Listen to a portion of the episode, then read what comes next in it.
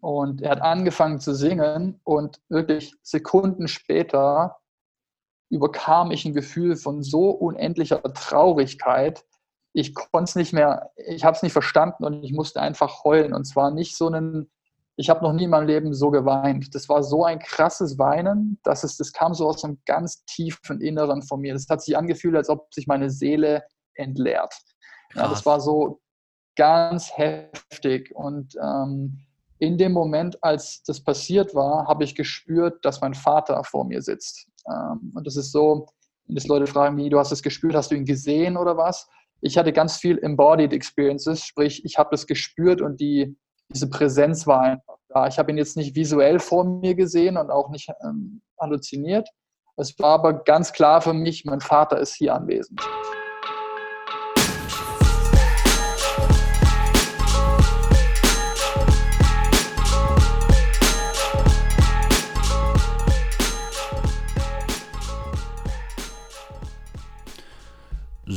Wie ihr hören könnt, ist Alex zurück im Podcast. Für alle, die ihn noch nicht kennen, von ihm ist der Podcast 200.000 Euro Jahresgehalt aufgegeben, Weltreise und Selbstfindung. Und jetzt, acht Monate später, ist er wieder in Deutschland und erzählt uns von seinem Ayahuasca-Retreat in Peru. Was für ihn eine der tiefsten und intensivsten Erfahrungen auf der Weltreise war. Ayahuasca ist eines der stärksten Halluzogene auf dieser Welt, weil es die Substanz DMT enthält und wird normalerweise von Ureinwohnern im Amazonas im Rahmen religiöser Zeremonien getrunken, um tiefe persönliche und spirituelle Erfahrungen zu machen durch einen veränderten Bewusstseinszustand. Die Substanz ist natürlich, kommt normalerweise in Pflanzen, Tieren und auch im menschlichen Organismus vor und man sagt, es wird bei der Geburt und dem Tod ausgeschüttet. Und Alex hat genau das gemacht. Er war fünf, in fünf Zeremonien in Peru für zwei Wochen in einem Retreat Center und hatte sehr, sehr heftige Reaktionen darauf. Und genau davon wird er uns erzählen. Er wird eigentlich durch die fünf Zeremonien gehen. Und das ist der diebste Talk bisher. Und ich habe echt riesen Respekt davor, dass er das mit uns so teilt und offen darüber spricht. Ich kenne viele Unternehmer, die das schon gemacht haben oder öfter tun, aber die darüber nicht reden, weil sie zu arg in der Öffentlichkeit stehen. Deswegen an der Stelle bin ich sehr froh, dass äh, Alex es hier teilt. Also viel Spaß mit der Folge und Alexander Faubel.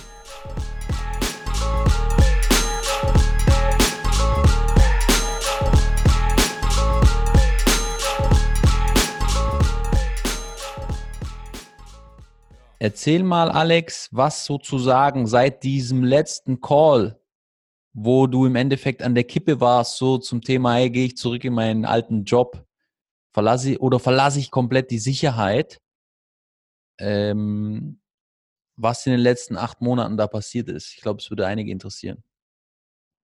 Ja, sehr gern. Äh, super viel ist passiert, wie du dir vorstellen kannst. Ich war ja ungefähr bei der Hälfte von meiner Weltreise zu der Zeit. Da war ich gerade in Bali gewesen, als wir den, den Podcast aufgenommen hatten. Und ziemlich zeitgleich danach bin ich dann über einen kurzen Abstecher in Europa mit euch ja unterwegs gewesen, aber dann nach Südamerika rüber, um die zweite Hälfte mit Fokus dann Südamerika zu bereisen. Ähm, ich wollte Spanisch lernen und dann diverseste südamerikanische Länder besuchen, die ich noch nicht gesehen hatte. Und hatte so ein bisschen die erste Hälfte von meinem Jahr, auch wenn es unbewusst abgelaufen ist, ja verwendet, um so ein bisschen loszulassen, einfach mal in den Flow zu kommen, mich viel mit mich selber zu beschäftigen, viel zu lesen, viel nachzudenken, mich mit meinen Emotionen, Ängsten und so weiter auseinanderzusetzen. Und du hast es gerade angesprochen, da war ja noch stark präsent das Thema Uncertainty und dieses grundsätzliche Sicherheitsbedürfnis, gehe ich wieder zurück in einen sicheren Job, in meine alte, äh, gewohnte Arbeitsumgebung, Verdienst, den ich kannte und so weiter. Und der Schwenk dann zum zweiten Halbjahr hat es dann ziemlich, ziemlich gut durchgeschüttelt, würde ich sagen. Ähm, er hat es gerade gemeint, es war eher unbewusst, weil ich jetzt nicht gesagt hatte, okay, ab jetzt passiert das. Das kam dann einfach so, dass ich in Südamerika, ich bin dann zuerst nach ähm, Kolumbien gegangen und hatte dann vor, wie gesagt, Spanisch zu lernen, habe das dann auch ein paar Wochen gemacht und irgendwann aber das, das Gefühl, ja, irgendwie taugt es mir gerade nicht so, jetzt hier unnötigerweise noch Spanisch zu lernen. Ich würde mich jetzt viel lieber mit, mit dem Thema beschäftigen, was ich machen will, wenn ich wieder zurück bin. Und habe dann auch das ganze Zeug ähm, abgeblasen, die, die Spanischkurse gecancelt und habe mich dann im Prinzip in mein, mein Zimmer eingeschlossen. Ähm, ich hatte mir ein Airbnb zu der Zeit geholt, war da in Medellin für, für äh, eine längere Zeit und habe dann mich im Prinzip 48 Stunden äh, selber in Lockdown begeben und mit mir selber beschäftigt und diverseste Konzepte, die ich so kannte über die letzten Jahre, die ich mir angelesen habe und mit denen ich mich selber beschäftigt habe, verwendet, um eine Art, wie so eine Art Live-Map zu machen zu meiner aktuellen Situation, gepaart mit ein paar anderen Modalitäten und eigenen Erfahrungen und bin dann letztendlich durch eine ziemlich intensive 48-Stunden-Tour darauf gekommen, was ich machen möchte dann danach. War ein ziemlich emotionales Erlebnis und es hat mir dann ab dem Moment praktisch die Augen geöffnet, zu sagen, okay, wenn ich zurückkomme, werde ich nicht wieder in meinen alten Job oder in eine Art von meinem alten Job zurückgehen und ich werde was Neues versuchen. Ähm, war mir dann auch bewusst, dass das eine, natürlich eine super, super große Menge an Herausforderungen mit sich bringen wird, aber war, war bereit sozusagen dafür. Und es war ein ziemlich, ziemlich ereignisreicher Moment, der mich dann auch längere Zeit dann in Medellin äh, hat bleiben lassen und habe dann daraus eine Art Konzept entwickelt, ähm, um dann auch anderen Menschen helfen zu können, ebenfalls so eine Art Insight zu bekommen zu der Frage, what's my purpose, warum bin ich hier, was will ich machen. Und das habe ich jetzt schon mit ein paar anderen Leuten gemacht und versuche gerade Menschen letztendlich zu helfen bei der Reise ebenfalls zu sich selber, die sich gerade ebenfalls in der Situation befinden, wo sie sich hinterfragen und nicht wissen, ob sie gerade das Richtige machen, ob sie den nächsten Schritt wagen sollen, wie der nächste Schritt aussehen soll, aber generell Probleme haben, das Ganze zu, ja, zu rationalisieren oder begrifflich zu machen für sich selber. Und ja, der Moment hat stattgefunden und im gleichen Zuge wusste ich, okay, ich habe noch drei Monate übrig von dem Jahr. Das Jahr wollte ich aber weiterhin noch einfach ausnutzen, obwohl ich in dem Moment so pumped war und das Gefühl hatte, ich könnte direkt zurück. Aber habe dann entschieden, ähm, mich mit dem Thema Ayahuasca tiefer zu beschäftigen. Ähm, ich hatte das schon vier, fünf Jahre lang auf dem Schirm, seitdem ich das erste Mal davon gehört hatte. Aber es gab, ergab sich nie. Es gab nie die richtige Zeit. Ich hatte nie Zeit dafür, mich da tiefer einzulesen, mich dann damit zu beschäftigen, wo ich das machen will. Ich wusste nur damals schon, wenn ich das irgendwann mal machen werde, dann werde ich das in so einem natürlichen Umfeld wie möglich machen. Sprich, für mich hieße das oder hieß das irgendwo im Amazonasgebiet. Und ich war in Kolumbien praktisch nebendran oder mittendrin und habe mich dann über einen bekannten, äh, befreundeten Kumpel ähm, beraten lassen und bin dann letztendlich auf das Retreat-Center gestoßen, bei dem, in dem ich jetzt war im Dezember und habe mich dann im Oktober dafür entschlossen, habe das letzte das letzte Retreat sozusagen gebucht für Dezember, habe noch eine der letzten Plätze ergattert und bin dann im Dezember dahin. So ungefähr lief das ab. Die Frage ist jetzt, ob vielleicht ähm, das Ayahuasca, dass man das kurz erklärt, was ist Ayahuasca, ja? Und dass, dass manche, die das nicht kennen, das vielleicht verstehen, ja? Gerne, gerne. Also Ayahuasca ist so der, der, Sprich, äh, der sprachgebräuchliche Name für ein Gebräu, das dort im Amazonasgebiet von, von diversesten ähm, traditionsreichen Völkern gebraut wird. Es ist allerdings eine Zusammensetzung aus zwei unterschiedlichen Pflanzen. Der Ayahuasca Wine, also der, der Ayahuasca Rebe, die schlängelt sich auch, wenn man die sieht, um andere Bäume. Ist ziemlich unscheinbar, das Ding und die Blätter von der zweiten Pflanze, die sich Chacruna nennt. Und die Kombination aus beiden zusammen ergibt dann so eine Art, also so eine Art ähm, lakritzartiges Gebräu, ziemlich dickflüssig, ähm, schmeckt so lala und das wird dann nach einer speziellen Art und Weise zubereitet und dann getrunken in einem zeremoniellen Umfeld mit schamanischen Healern, um dann letztendlich in die tieferen Regionen der eigenen Psyche vorschreiten zu können, um dann diverseste Themen die sowohl emotional, aber auch sich potenziell körperlich manifestiert haben und auch auf spirituellen Leveln an sich zu arbeiten oder Erkenntnisse zu finden. Und die Art und Weise, wie es wirkt, ist, dass in den Chacruna-Blättern DMT enthalten ist, also Dimethyltryptamin. Das ist das uns menschlich äh, bekannteste, höchst potenzie äh, potenzielle ähm, Halluzinogen, das wir kennen.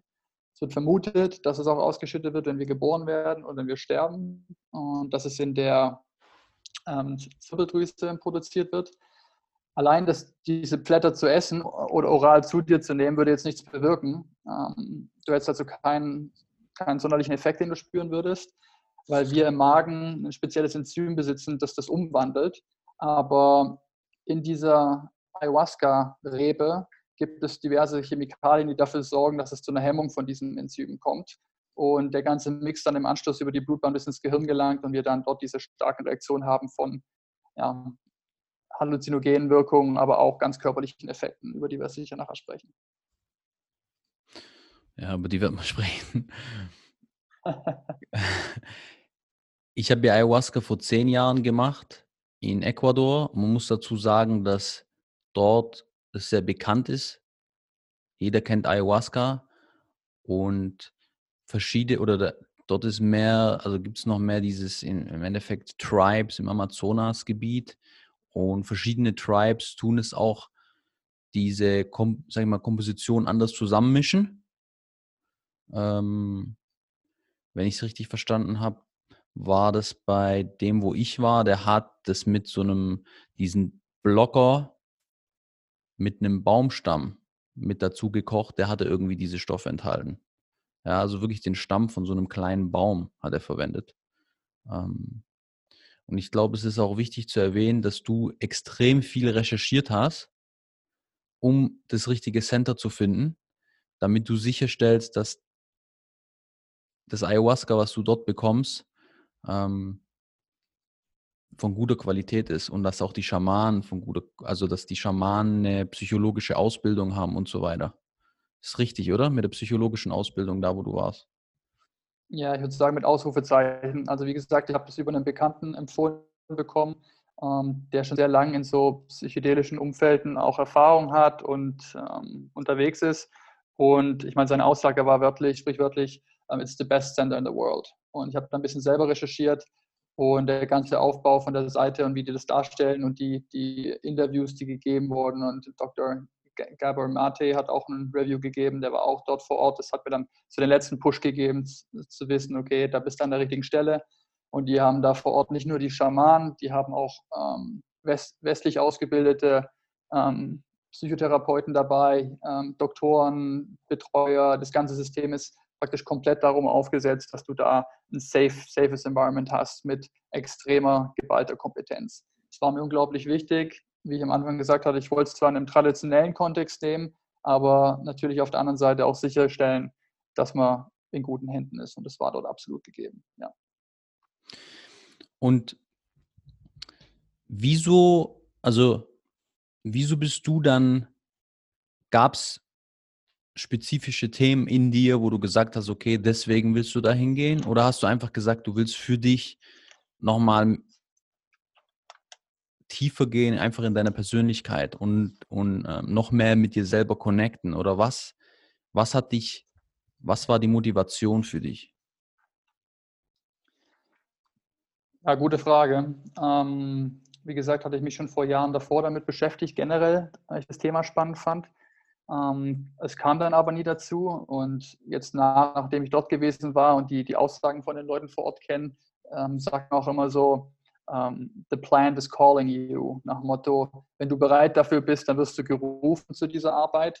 Und es ist auch tatsächlich Arbeit. Es ist nicht so, dass du da in irgendeinem Hippie-Center sitzt und da mit anderen Leuten trippst und äh, bunte Bilder siehst und äh, Halleluja singst und in der Hand hältst. Es ist definitiv Arbeit.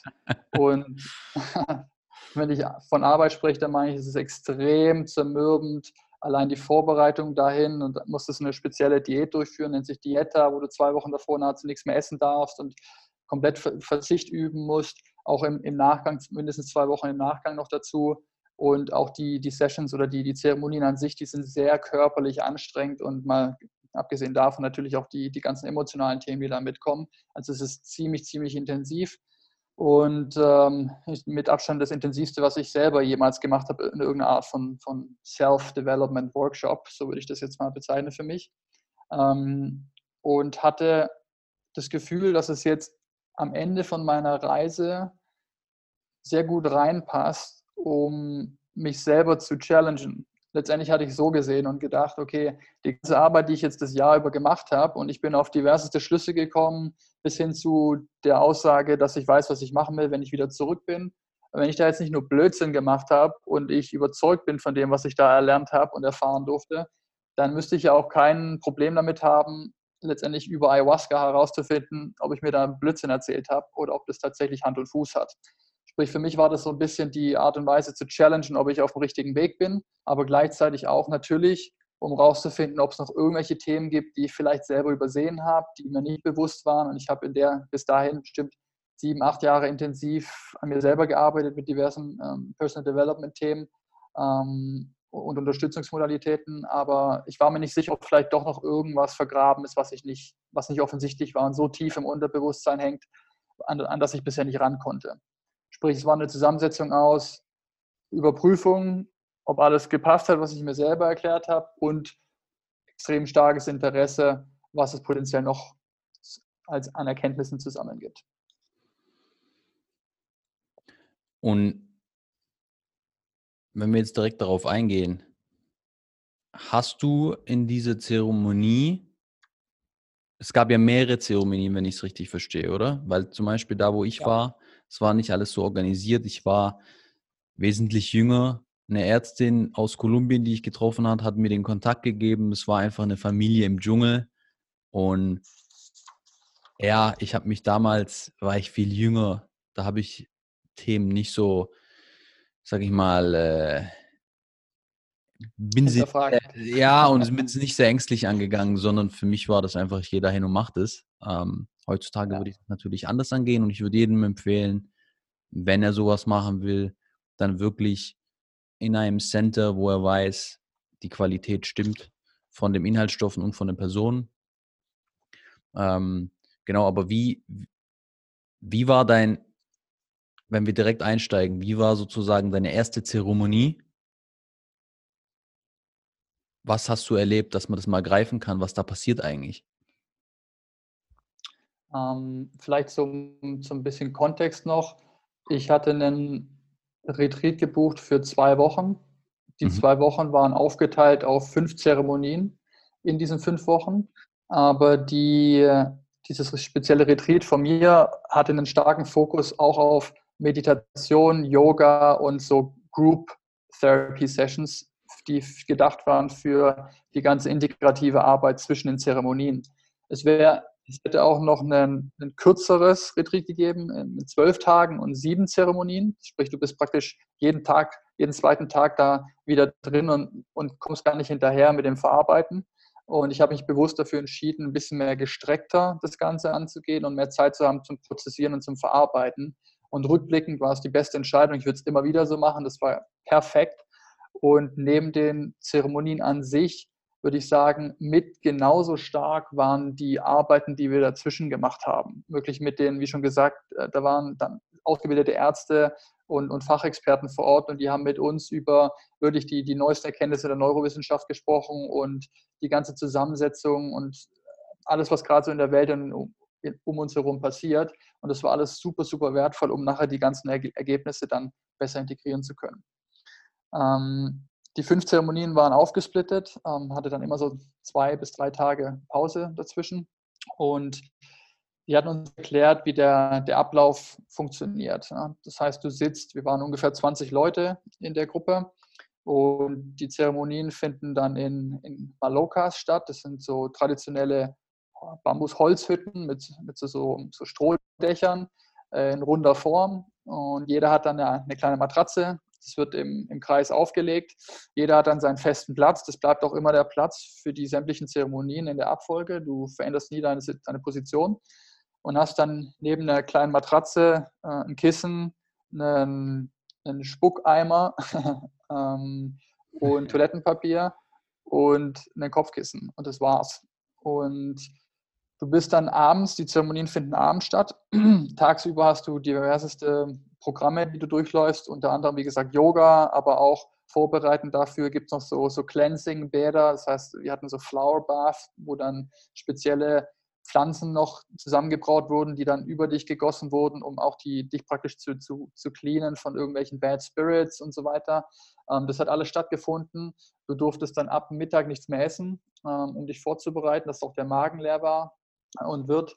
Ähm, war auch, war auch anzunehmen, dass das sinnvoll ist, nachdem du gehört hattest, okay, sehr viele Leute müssen sich übergeben bei der Geschichte. Also wolltest du da auch nicht unbedingt noch äh, ordentlich reinhauen am Mittag. Also nach dem Mittagessen war es dann einfach in dich zu kehren, dir bewusst zu machen, was du, was du jetzt vorhast, dir deine Intention festzusetzen. Ganz wichtiger Fokus ist, dass du dir bewusst machst, warum du den Schritt machst in die jeweilige Zeremonie. Das heißt, immer eine oder zwei Intentions mitzunehmen, an denen du arbeiten möchtest, die auch so ein Stück weit als Anker dienen für dich, wenn es heftig wird und, und äh, der Rollercoaster, die Rollercoasterfahrt anfängt, dass du einen Anker hast, um immer wieder zurückzukommen. Und dann bist du eben abends in diese Maloka gelaufen auf deinen Platz. Dann gab es immer eine Abend-Yoga-Stunde, ähm, die war recht entspannt, um aber einfach nochmal alle Leute ein bisschen runterzufahren. Es wurde auch ab dem Moment nicht mehr gesprochen. Ähm, es war auch eine der Regeln. Jeder kümmert sich um sich selber. Keiner fasst irgendwen anders an und niemand spricht mit irgendwem. Ähm, das war alles sehr dunkel. Wir haben uns da um 8 Uhr abends getroffen du kannst dir vorstellen, bist mit dem im Amazonas, du hörst um dich herum alle, alle möglichen Tiergeräusche, die es halt nachts im Dschungel gibt und sitzt dann da in so einer Holzhütte und vor dir sind ein paar kleine Kerzen oder Lämpchen aufgestellt, damit du so ein Stück weit die Silhouetten von dem Raum und von den Leuten erkennst. Und da sitzt du dann erstmal und wartest. Und vor der ersten Zeremonie waren wir natürlich alle ultra nervös und natürlich auch excited, aber natürlich auch stark nervös und haben gewartet, bis dann die Schamanen gekommen sind, die wir dann am, am, Vormittag davor kennenlernen durften, die uns ein paar Tipps gegeben hatten. Und dann sind die reingelaufen, haben sich in die Mitte gesetzt von der Maloka. Ähm, Ayahuasca kam dann typischerweise in so einer anderthalb Liter Cola PET-Flasche, haben die dann zusammengebaut, da reinge, reingeleert, in die Mitte gestellt, hatten eine ganze Box von Mapacho-Zigarren dabei. Es ist so ähm, traditioneller Dschungeltabak, den die dort ständig rauchen, dient auch zum, zum Cleansen und zum Purifying ähm, vom, vom Geiste und vom, vom Körper. Und hatten dann diverseste Größen an, kannst du dir vorstellen, wie so drei Shotgläser von klein, medium bis groß. Und haben dann ein Stück weit gewartet und dann haben sie nach und nach eine Person nach der anderen in die Mitte gebeten, hat sich hingesetzt, da wird gefragt, wie es dir, wie es dir geht in dem Moment und dann wird entschieden, welche welche Größe du sozusagen bekommst.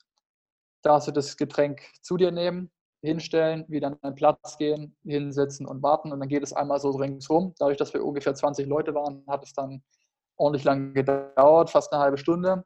Und nachdem jeder getrunken hatte, die Schamanen übrigens trinken auch in der Zeremonie. Das heißt, die kennen dann ihre bestimmte Dosis, die sie brauchen, um dann auf das Level zu kommen, auf dem sie sein müssen.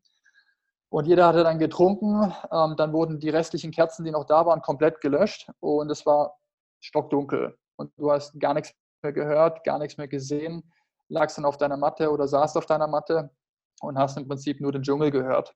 Und ich habe an der Stelle dann angefangen zu meditieren. Du bist dann einfach bei dir selber und erinnerst dich noch weiterhin an deine, an den Intention, die du dir gesetzt hast und wartest einfach. Du hast keine Ahnung, was passiert. Dir wird zwar alles Mögliche erzählt, aber du hast einfach de facto keinen Plan, was passiert. Und dann war es ruhig und ewig lang hat sich angefühlt, als ob gar nichts passiert. 20 Minuten, halbe Stunde, 40 Minuten, nichts passiert. Und irgendwann hat dann der männliche Healer, wir hatten einen männlichen und eine weibliche Schamanin, angefangen zu singen. Und diese, diese Songs, die die singen, die nennen sich Ikaros. Und das sind ähm, im Prinzip Lieder der Pflanzenwelt, wenn du so willst. Die singen letztendlich um die, die Spirits aus der, aus der Pflanzenwelt von Mutter Natur und Erde im Prinzip zu übertragen und die heilende Kraft und Wirkung von, von der Umwelt sozusagen auf die jeweiligen Personen dann zu über, übergeben. Und die sind sehr bezeichnend, weil die sich anhören, als ob die sehr wellenartig gesungen werden. Und ähm, du spürst sozusagen Vibrationen, wenn die das singen. Und das ist im späteren Verlauf auch interessant, weil du spürst auch in deinem eigenen Körper. Aber dann haben die angefangen zu singen und alle, oder ich zumindest, habe mich aufgesetzt und gedacht, jetzt geht's los. Das war aber nur ein kurzes Aufschnappen. Die haben einfach sich eingesungen oder was auch immer. Dann war wieder kurz ruhig und dann haben sich die Schamanen die, die Frau auf die eine Seite und der Mann auf die andere Seite von der Maloka gesetzt und haben dann angefangen mit der Arbeit an den individuellen Personen. Und dann sind die praktisch von Person zu Person einmal im Kreis rum, sodass du einmal den Song, diesen Icaro von der Frau und einmal von dem Mann erfahren durftest in dieser einen Zeremonie, die dann fünf Stunden ungefähr ging, die ganze Nacht bis um Mitternacht um eins. Und die Story ist im Prinzip so, du sitzt da, du merkst, obwohl es stockdunkel ist, ähm, an der Position die Schamanen sind. Du hörst die natürlich dann neben dir und spürst dann, wenn es soweit ist, dass die gerade neben dir arbeiten und weißt, okay, wenn die fertig sind, ist es, bist du an, ihrer, an der Reihe, darfst nach vorne gehen auf deine Matratze, sollst dich auch aufrecht hinsetzen, sodass diese Ikaros komplett dich und deinen ganzen Körper, vor allem deine Brust, Herz und Gesichtregion treffen und sitzt dann da und empfängst im Prinzip einfach nur diesen Song. Und ja, das hört sich komisch an, aber die, ähm, die Dame kam zuerst zu mir, die Healerin kam zuerst zu mir und ich hatte natürlich eine Erwartungshaltung, dass irgendwas passiert ähm, bei diesen Songs, obwohl die uns davor gesagt haben, don't have any expectations. Ja, es passiert, was passieren soll. Die haben immer gesagt, you don't get what you want, but you always get what you need. Und das ist so 100% wahr. Und das kannst du erst verstehen, wenn du ein paar Zeremonien durch, durcherlebt hast, was bei mir dann nach der zweiten der Fall war. Aber in der ersten war ich, saß ich dann völlig gespannt da und habe dann im Prinzip gewartet auf die Effekte, die dann passieren, nachdem die Frau gesungen hatte. Die hatte gesungen, ich hatte meine Augen zu und es war wunderschön und ich habe mich dann praktisch einfach konzentriert auf mich, meinen Körper, die Emotionen, die Gefühle, die ich hatte und so weiter. Aber es war jetzt nichts Spezielles. Ich hatte jetzt nicht keinen sonderlichen großen Effekt gespürt oder eigentlich, kaum. Ja. Und hatte dann nochmal gebeten um eine zweite Dosis. Du darfst nochmal nach einem Nachschub sozusagen fragen, wenn du das Gefühl hast, die Medizin wirkt nicht, warum auch immer. Ich hatte dann nach einer zweiten ähm, Dosis ge gefragt, durfte nochmal trinken, ähm, habe mich wieder hingesetzt und gewartet. Und nach einer kurzen Zeit habe ich dann nach der zweiten Dosis gemerkt, okay, jetzt passiert irgendwas, was davor nicht der Fall war. Und mein ganzer Bauch hat angefangen, meine ganze Magenregion hat angefangen, sich praktisch zusammenzuziehen, zu knurren und da ist irgendwas passiert im Bauch. Ja, du hast gespürt, da ist was los.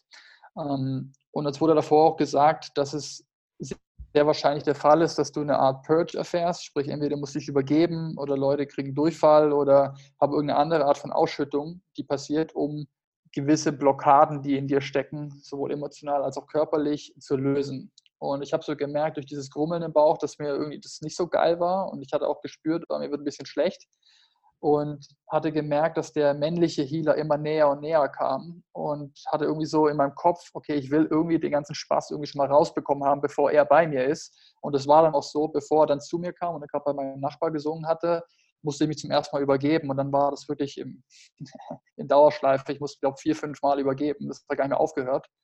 Ähm, und es war so ein sehr reinigendes Übergeben. Also nicht so eins, wo du dann gefühlt nach zu viel Alkohol denkst, oh Gott, bring mich ins Krankenhaus, ich will nicht mehr. Das ist rausgekommen und du wusstest auch gleich, gleich danach, okay, das war, war sinnvoll, dass das passiert ist. Ja. Ähm, hat sich besser angefühlt danach. Auf jeden Fall hatte ich dann meine Geschäfte verrichtet und das war dann perfekt in der Zeit, dass dann der, der männliche Schamane sich vor mich gesetzt hat. Und ich war gespannt, was passieren wird und habe mich hingesetzt wieder, habe gewartet, was, was los war und habe schon in dem Moment als er sich vor mich gesetzt hat, gespürt, dass sich irgendwas in mir, dass irgendwas mit mir passiert. Ähm, das Gefühl, ich hatte das Gefühl, dass ich sehr stark emotional wurde. Ich wusste nicht warum. Es hatte so ein ganz starkes Gefühl von Traurigkeit, das mich überkommen hat. Und ähm, meine Intention, die ich hatte ähm, in der ersten Zeremonie, war Show me self-love and acceptance, also was sehr Schönes eigentlich, ne, nachdem ich gefragt hatte. Und er hat angefangen zu singen und wirklich Sekunden später überkam ich ein Gefühl von so unendlicher Traurigkeit. Ich konnte es nicht mehr, ich habe es nicht verstanden und ich musste einfach heulen. Und zwar nicht so einen, ich habe noch nie in meinem Leben so geweint. Das war so ein krasses Weinen, dass es, das kam so aus einem ganz tiefen Inneren von mir. Das hat sich angefühlt, als ob sich meine Seele entleert. Ja, das war so ganz heftig und ähm, in dem Moment, als das passiert war, habe ich gespürt, dass mein Vater vor mir sitzt. Ähm, und das ist so, wenn das Leute fragen, wie du hast es gespürt, hast du ihn gesehen oder was? Ich hatte ganz viel Embodied Experiences, sprich, ich habe das gespürt und die, diese Präsenz war einfach da. Ich habe ihn jetzt nicht visuell vor mir gesehen und auch nicht ähm, halluziniert. Es war aber ganz klar für mich, mein Vater ist hier anwesend. Und ähm, habe dann in dem Moment nicht verstanden, was das alles soll und ich habe einfach weiterhin geheult und geheult. Es ist einfach weiter, es lief einfach ohne Unterlass, es ist einfach ohne Ende ging das da raus. Und er hat auch weiter gesungen und gesungen und dadurch, dass wir so eine in Anführungszeichen wenige Anzahl an Leuten waren, hatten wir auch eine, eine, eine relativ lange Dauer von diesen Icarus, die für uns verwendet wurden. Also pro Song hat es bestimmt so zehn Minuten, eine Viertelstunde zum Teil, die dann vor dir saß und an dir gearbeitet hat, im Prinzip durch diesen Song. Und ähm, es hat nicht aufgehört, wirklich. Und diese, diese zehn Minuten, Viertelstunde, das hat sich angefühlt wie Stunden, aber es hat nicht aufgehört. Geweint, geweint, geweint. Und in dem Moment habe ich ähm, Situationen wiedererlebt, die ich mit meinem Vater früher erlebt hatte. Und jetzt kommt das Spannende, auch Situationen, die mein Vater mit seinem Vater erlebt hatte, ähm, bei denen ich zum Teil auch anwesend war, zum Teil aber auch nicht. Und in dem Moment hatte ich dann das Gefühl und später beim Reflektieren nach der Zeremonie war das mir klar, auch in der Integrationsarbeit, die wir getätigt haben, ähm, spricht er von so einem Transgenerational Trauma, das heißt mhm. Traumas, die über Generationen hinweg übermittelt werden, die ich dort verarbeitet hatte. Und zwar war das nichts, was ich per se jetzt mit mir auszumachen hatte. Ich habe es mir aufgeschrieben gehabt. Ähm, ich hatte geschrieben, in meinem Journal hatte ich geschrieben, it seemed as if I was experiencing the feelings of loss and grief for losing his own dad for him. Also im Prinzip, als mein Großvater gestorben war, in dem Moment, als mein Vater ihn verloren hatte, diesen Moment habe ich wiedererlebt für meinen Vater sozusagen und habe die Situation komplett gespürt, als ob ich mein Dad wäre. Und deswegen war das so ein heftiger Purge, so ein emotionaler Purge, den ich da hatte. Ähm, ja, unbeschreiblich. Also wirklich, es war so super krass. traurig. Und als er dann fertig war mit, ja, es war ganz krass. Und als er dann fertig war mit mir, ähm, dann sagt er nochmal hier so, hier, das segnen die nochmal und ähm, pusten nochmal so, so Tabakrauch auf dich, um, um das zu sealen, das Ganze. Und in dem Moment war ich einfach so unglaublich dankbar. Ich war so verdammt glücklich, dass das passiert war, ohne zu wissen, warum. Ich hatte zwar nach Self-Acceptance und Love gefragt, aber das ist passiert. Und mit jeder Träne, die ich vergießen durfte, habe ich mich leichter gefühlt. Es, es war so, ich wusste, dass ich gerade Arbeit lege und dass ich, dass ich danach besser dran stehe als davor. Und ich war dann fertig mit dem Ganzen er war durch, ich habe noch weiter geheult, geheult und irgendwann hat es dann abge, abgeflacht, so nach ein paar Minuten und dachte, okay, das war's jetzt. Und dann musste ich mich nochmal heftig, heftigerweise übergeben, ein, zwei Mal. Dann war auch das leer, dann war wirklich nichts mehr, nichts mehr rauszuholen. Und dann hatte ich ein Gefühl von unglaublichem Glücklichsein in mir. Mein ganzer Körper hat vibriert, ich war so erleichtert und einfach nur Happiness und Joy, das meinen ganzen Körper, mein Sein erfüllt hat. Das war so krass der Unterschied zu der Traurigkeit zu dem Gefühl danach, ich war wirklich so von 0 auf 100 relieved von allem Schmerz, den es jemals gab. So hat sich das angefühlt. Und bin dann auch mit diesem Bottich, ähm, in den du dich übergeben hast, bin dann mit dem rausgelaufen, habe den entsorgt und habe ein Stück weit, die, die sagen einem auch, das kann man ruhig auch selber machen, wenn man das hinbekommt. Und das ist also so eine Art Ritual sehen, dass man das Ganze, was man jetzt verarbeitet hat, auch entledigen möchte. Habe ich dann persönlich auch gemacht. Hat sich dann noch besser angefühlt, bin dann wieder zurück, habe mich hingelegt und das war dann am Ende schon fast von der Zeremonie. Das heißt, wir hatten noch eine halbe Stunde oder so und lag dann einfach da und habe versucht zu prozessieren, was da gerade abging und habe mich einfach in meinem Körper angekommen, wohlgefühlt und einfach gespürt, was da gerade los war. Und dann war die Zeremonie vorbei. Wir sind dann, die allermeisten sind schlafen gegangen oder die, die nicht konnten, die haben sich dann einfach da in der Maloka, haben sich da gemütlich gemacht und haben da gepennt. Ich habe irgendwann mal ein Zeug gepackt, bin hochgelaufen in unseren Dining Room, habe dann noch mit ein paar Leuten gesprochen bin dann schlafen gegangen. Ähm, habe versucht, schlafen zu gehen, ein paar Stunden. Aber das war die erste Zeremonie. Okay, sehr krass. Also ich hatte, ich hatte keine Intention damals gesetzt, die so spezifisch war wie deine. Ich, mhm. Für mich war es einfach das Thema freier von meinen Emotionen sein, die mich blockieren. Ich habe mich auch stark mit diesem Thema beschäftigt sag ich mal, emotionale Blockaden, die man hat, die unterbewusst vorhanden sind, woher auch immer die kommen, ja, die aus der Kindheit, wo auch immer kommen. Und ich habe auch so emotionale Achterbahn zwischen Happiness und auch totale Verwirrung, äh, Traurigkeit, also so richtiges Durcheinander, ein Gulasch an Emotionen erlebt. Ähm, also schon heftig was da, was da passieren kann. Ich habe in anderen Sessions, nicht mit Ayahuasca, mit anderen Substanzen, habe ich oftmals sogar krassere Erfahrungen gehabt. Und jetzt, wo du das gerade erzählt hast, war das für mich wieder so, ich muss auch mal wieder Ayahuasca machen. Ja, das ist schon, das hat richtig, also heftig. Ja, ist krass. Und das war ja ähm, erst die erste Zeremonie, ne? Ja, genau.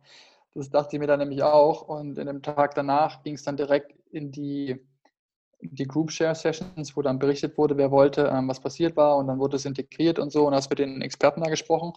Und neben mir hatte noch eine andere Person in dem ganzen, in dem ganzen Team auch so Transgenerational Trauma-Themen über die zwei Wochen hinweg. Und das war für den einen PhD-Candidate, der dort vor Ort war, der auch seine Thesis darüber schreiben wollte, super spannend, weil er darüber auch geschrieben hat. Und das heißt, ich wurde dann mit dem anderen auch dazu interviewt und das, das war ultra spannend, weil er meinte, das passiert sehr selten und schon auch sehr, sehr selten direkt am Anfang. Und bei mir war das dann direkt die erste Situation. Und im Nachhinein weiß ich jetzt, warum das passieren musste. Aber erinnerst dich, ich habe gesagt, ich habe nach Self-Acceptance und Self-Love als Intention gefragt. Und abgesehen davon, dass ich die letzte halbe Stunde das Gefühl hatte, alles ist okay und, und mir gefällt das alles, wie es ist, war der maßgebliche Anteil davon geprägt, dass ich einfach Traurigkeit erlebt habe und, und Grief und Loss. Und also ganz viel negative und ja, oder traurige Emotionen. Und ähm, ja, wie du sagst, das war die erste Zeremonie. Ich bin da rausgekommen, dachte so, wow, was kommt jetzt? Ja, ich meine, das war die erste, kein Plan, wie das weitergeht, aber ich bin gespannt. Und ja, äh, ich meine, ich kann jetzt sagen, wie es in der zweiten weiterging. Oder wenn du noch andere Fragen zur ersten hast, können wir gerne da noch weiter reingehen. Also, äh, ich würde sagen, was, was, äh, was du denkst, was Sinn macht, ja. Also ich glaube, die Aufeinanderfolge, die Reihenfolge ist super spannend, weil die erste, die gerade beschriebene, jede von den Zeremonien war grundverschieden. Ja, es war keine gleich wie die andere. Und ich dachte natürlich, ich habe jetzt die erste gemeistert. Ich habe verstanden, wie es läuft. und dachte dann, okay, in der zweiten steuere ich das Ganze mal so ein bisschen. Ne? Ich weiß jetzt ja, ich muss nicht nur einmal trinken, ich brauche ja die doppelte Dosis anscheinend, damit was passiert ähm, ich muss hier meditieren und das passiert dann äh, bei, der, bei der Dame, wenn die singt, passiert nichts, aber wenn er kommt, dann gibt es eine starke Reaktion. Ähm, ein paar Tage später, fünfter Tag war das, hatte ich meine zweite Zeremonie, hatte zwischendrin natürlich viele Gespräche, viel verarbeitet, viel gelesen, mir viele Gedanken gemacht. Bin dann in die zweite Zeremonie rein, die vom Ablauf her gleich wie die erste, mit Vorbereitung und so weiter. Ähm, dann hat es angefangen. Ähm, wir wurden gefragt, wie es uns geht und wie viel wir trinken wollen. Und ich habe nach einer stärkeren Dosis gefragt. Also im Prinzip auf einmal die Dosis, die ich das letzte Mal auf zwei Schlücken hatte, die ich mhm. bekommen hatte. Habe mich hingelegt, gewartet, gewartet, gewartet. Dann haben die Icaros angefangen, die haben wieder ihre Runde gemacht. Die, die Frau hat gesungen, nichts ist passiert. Dann ähm, habe ich gewartet, gedacht, okay, wie letztes Mal auch, okay, ich bin bereit ähm, habe wieder meinen Bauch gespürt und so. Mir wurde wieder ein bisschen schlecht, ich musste mich wieder übergeben, alles easy. Ähm, also wie davor auch. Dann kam er und ich habe geglaubt, wie es letztes Mal auch, jetzt passiert jetzt rappelt Er hat gesungen. jetzt rappelt er hat gesungen, nichts ist passiert. Okay, ähm, gar nichts ist passiert. Ich habe nichts gespürt, gar nichts war los. Und ähm, war dann in dem Moment frustriert und zwar so frustriert, das hat sich dann noch getoppt, weil zwei, drei Plätze neben mir, ähm, die einzige andere Deutsche, die auch mit dabei war, die hatte eine so krasse Erfahrung, die hat geschrien aus vollem Rohr. Die war so laut, ich konnte mich nicht konzentrieren, das war unmöglich, bei dir zu bleiben gefühlt. Ähm, so erfahren du auch warst in deiner meditativen Praxis, das war nahezu unmöglich, die hat den ganzen Dschungel wach gehalten. Und ähm, das hat mich dazu noch frustriert und habe dann nach einer zweiten Dosis gefragt. Ich gemerkt habe, okay, da passiert nichts. Dann habe ich nach einer zweiten gefragt, habe mich wieder hingelegt, gewartet, gewartet, gewartet und in diesem Frustmodus verharrt sozusagen und habe mir zwar gesagt, ich bin hier voll bei mir, ich meditiere und habe keine Expectations, aber insgeheim hatte ich natürlich eine und wollte natürlich, dass unbedingt was passiert. Auch gewartet, ein paar Minuten später, halbe Stunde später, immer nichts passiert. Und dann habe ich nach einer dritten Dosis gefragt. Die haben uns zu Beginn gesagt, ähm, die geben niemals mehr als eine dritte Runde aus. Das ist das, das Maximum, was du jemals bekommen kannst und auch nur in speziellen Fällen. Und ich habe trotzdem nach der dritten gefragt, weil ich weiß, okay, es passiert einfach nichts, was soll ich machen? Ähm, ich will unbedingt, dass was passiert. Das war mein, mein einziger Wunsch. Ne? Ich war so, so komplett überzeugt davon, ich brauche jetzt wieder so ein heftiges Ereignis wie davor auch. Habe das dritte Mal getrunken, habe mich hingelegt und dann habe ich ähm, wieder nichts gespürt. Irgendwann hat das Mädel aufgehört zu schreien. Das war dann schon ziemlich am Ende von der Zeremonie. Wir hatten vielleicht eine Stunde oder so übrig. Und dann, als es ein Stück weit ruhiger wurde in der ganzen Maloka, hatte ich dann auch die Chance, mich so ein bisschen mehr mit mir zu beschäftigen, mich auf mich zu besinnen. Und dann kam das.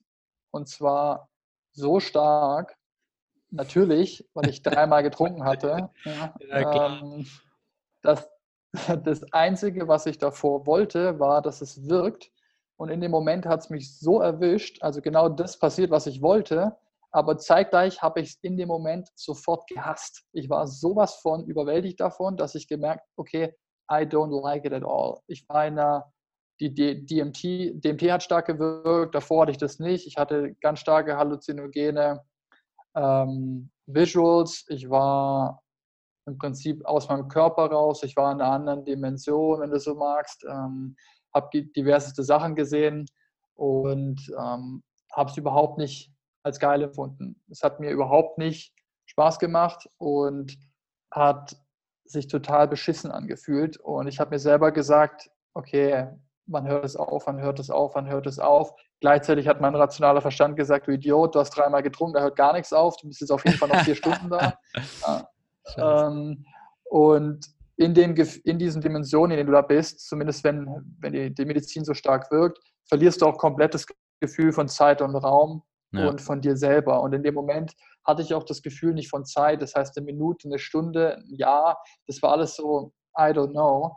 Und dieses Gefühl, das mir dann kam, mit einer, mit noch in meinem Kopf steckenden Erinnerung und einer, Information, die war, okay, wir wissen, das wird ausgeschüttet, wenn wir auf die Welt kommen, wenn wir sterben. Eventuell hat es irgendwas mit dem, dem Afterlife zu tun. Keine Ahnung, wenn ich hier auf der Welt vorbei bin und ich lande dann hier, dann bin ich richtig am Arsch. Das war mein Gedanke. Das war so, oh Gott, das ist praktisch meine Art der Hölle. Und in dem Moment ja, habe ich mich gefühlt wie bad, in der Hölle. Bad, das war, bad Trip Thoughts. Wenn du so willst, ist es genau bad, eine Art Bad Trip gewesen. Ich war dann da drin und es war so stark, dass ich wirklich, ich hatte keine andere Möglichkeit, da irgendwie rauszukommen. Ich war mir bewusst, ich komme da jetzt auch nicht raus. No way, ja. Und das Einzige, was mir dann eingefallen ist, das war praktisch intuitiv. Ich habe jetzt nicht drüber nachgedacht. Ich habe mich einfach auf die Seite gelegt und wie so ein klein, wie so ein Ball zusammengerollt, weil ich hatte auch, mir war schlecht, weißt du, ich musste mich übergeben. Das war so richtig, richtig mies, einfach alles zusammen richtig mies. Und habe ich dann zusammengerollt und habe einfach im Prinzip nach Hilfe gerufen. Also nicht gerufen, aber gedacht. Ne? Ich habe einfach gesagt, please, someone help me. Ja? Und ähm, was dann passiert war, war, dass eine, dass eine Energie praktisch kam. Das war eine mütterliche Energie und ich habe tatsächlich dann meine Mutter gespürt und meine Freundin und die kamen dann und haben praktisch gesagt, alles ist in Ordnung, du musst dir keine Sorgen machen, alles wird vorbeigehen so. Und das war dann einfach so, wie du bist ein Kind und wirst von deiner Mutter getröstet und diese gibt dir Geborgenheit und Sicherheit und alles ist in Ordnung. Und sobald das passiert war, war dieses komplette Gefühl von dieser Verlorenheit und von diesem Despair und von diesem von dieser Überwältigung, die war weggeblasen, die war komplett weg. Und in, ab dem Moment konnte ich dann so das Ganze ein Stück weit genießen oder zumindest akzeptieren. Und in meinem Kopf ging es dann recht schnell danach. Das war der eine Gedanke hat zum nächsten geführt und der erste war, okay, wenn jetzt hier in der Form Liebe äh, mir geholfen hat, diesen schlimmsten Schmerz gefühlt aller Zeiten zu überwinden, ja, was kann denn Liebe dann noch beheben oder heilen? Und meine Attention in die zweite Zeremonie, die war wieder die gleiche wie in der ersten, weil ich die da nicht äh, erfahren durfte. Self-Love and Acceptance. Und mit den ganzen Themen, mit denen ich da reingegangen war, um an mir zu arbeiten, mit irgendwie Self-Criticism und Judgment und, und so weiter. Und habe dann, wir haben darüber gesprochen im Nachgang, das fühlt sich an wie eine Art Universal Download. Das ist, ich kann das nicht anders erklären, als du verbindest dich sozusagen mit einem universellen Wissen, es geht wie so, es geht so eine Klappe in deinem Verstand auf und plötzlich äh, gibt es einen, einen, Patch auf und eine neue Hardware, äh, eine neue Software aufgespielt, äh, Betriebssystem-Upgrade und es ist einfach da. Du musst nicht irgendwie noch was erlernen, sondern es ist einfach alles präsent, von, ein, von einer Sekunde auf die nächste. Und in dem Moment kam dann bei mir einfach so klack, klack, klack, klack, klack, eins zum anderen und alles war für mich logisch. Das war alles für mich klar. Warum ich gewisse Doubts habe, warum ich struggle mit gewissen Themen im Leben, warum ich äh, die Dinge gemacht habe, die ich gemacht habe in meinen vergangenen Jobentscheidungen und so. Das, das, ging dann einmal komplett durch und zwar in so, so Ultra-Speed. Und das war dann der Moment, das war nur noch eine halbe Stunde von der Zeremonie übrig, aber das ging dann von, oh Gott, ich bin in der Hölle, zu Liebe hilft mir da raus und Liebe ist dann die Erkenntnis zu, zu meinen ganzen anderen Themen, die ich an mir selber ähm, verstehen wollte, was ich dann dadurch erleben durfte.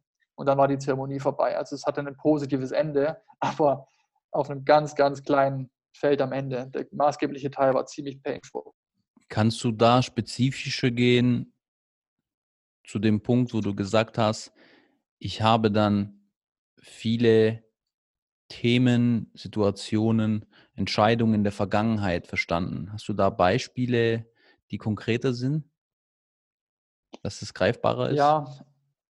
ähm, ganz speziell waren das Themen wie diesem Struggle, den wir im Eingang vom Podcast besprochen haben, zu was will ich danach machen. Das war mhm. für mich so glasklar, dass ich, wenn ich zurückgehe in den gleichen Job und in das gleiche Jobumfeld, dass ich dann nicht glücklich werden kann.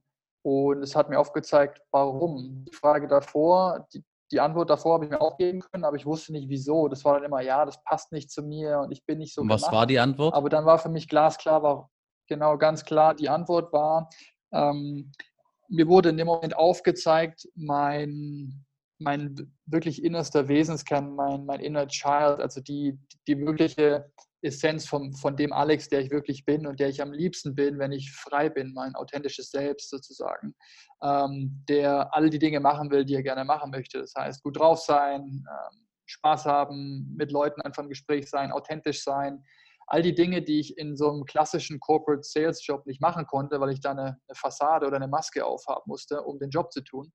Ähm, das war mir dann sowas von glasklar und ich konnte dann auch in dem Moment mit dem, mit dem Inner Child connecten, mit mir selber sozusagen, als ich jünger war und habe mich selber gesehen in gewissen Aspekten in meinem Leben, wo ich so, so gestrahlt habe vor Glück und wo alles noch so unbeschwert war und einfach dieses Gefühl wiedererlebt, zu wissen, wer ich wirklich bin. Das kam in dem Moment rüber. Und das war dann so ja, verkörpert in mir, dass es 100% wahr war in dem Moment. Das hat sich gerade für mich so richtig angehört und so gut. Das ist mir richtig ins Herz gegangen, richtig geil, also richtig stark. Es ist einfach, worum es geht, seine Essenz zu leben. Und eigentlich ist es so einfach und deswegen so schwer auch, ja, weil so viel Layer drüber sind an Themen, die passiert sind in uns. Ähm, und wir dann zu arg aus der Angst handeln. Das, ist, das war für mich gerade wieder so eine, so eine richtige Erinnerung, aber auf der Gefühlsebene, nicht auf der rationalen Ebene. Dadurch, dass du das gesagt hast, richtig stark.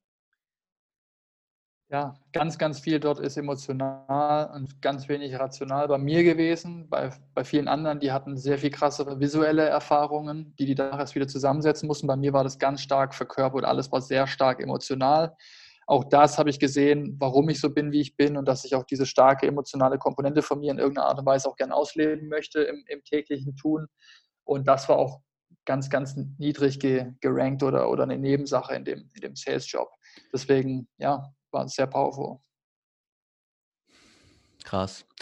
Bei mir war es körperlich so, dass die bei der allerersten Session war ich vor dieser Hütte und da war so ein, eine Feuerstelle und ich bin da rumgelaufen und es, wir waren eigentlich zu viert. Das war der, der, der Oberhaupt dieses Tribes, der ähm, und sein, ähm, ich glaube, sein Neffe.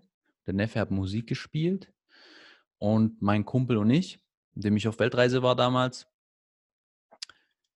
Und ich habe mich wie besoffen gefühlt auf der Körperebene. Mein Geist war noch klar mhm. am Anfang, aber ich war besoffen auf der Körperebene. Und dann musste ich mich hinsetzen in der Hütte und er hat gesagt, leg dich nicht hin, ja, mhm. sondern immer sitzen. Dann habe ich mich so angelehnt an dieses, ähm, da war so, so ein, ähm, wie so ein, so ein Holzding, da habe ich mich angelehnt und da saß ich eigentlich für Stunden. Ja, und für mich hat sich die Zeit auch Mhm. aufgelöst. Und ich war wie in so einer Trance und ich habe einfach viel emotional verarbeitet.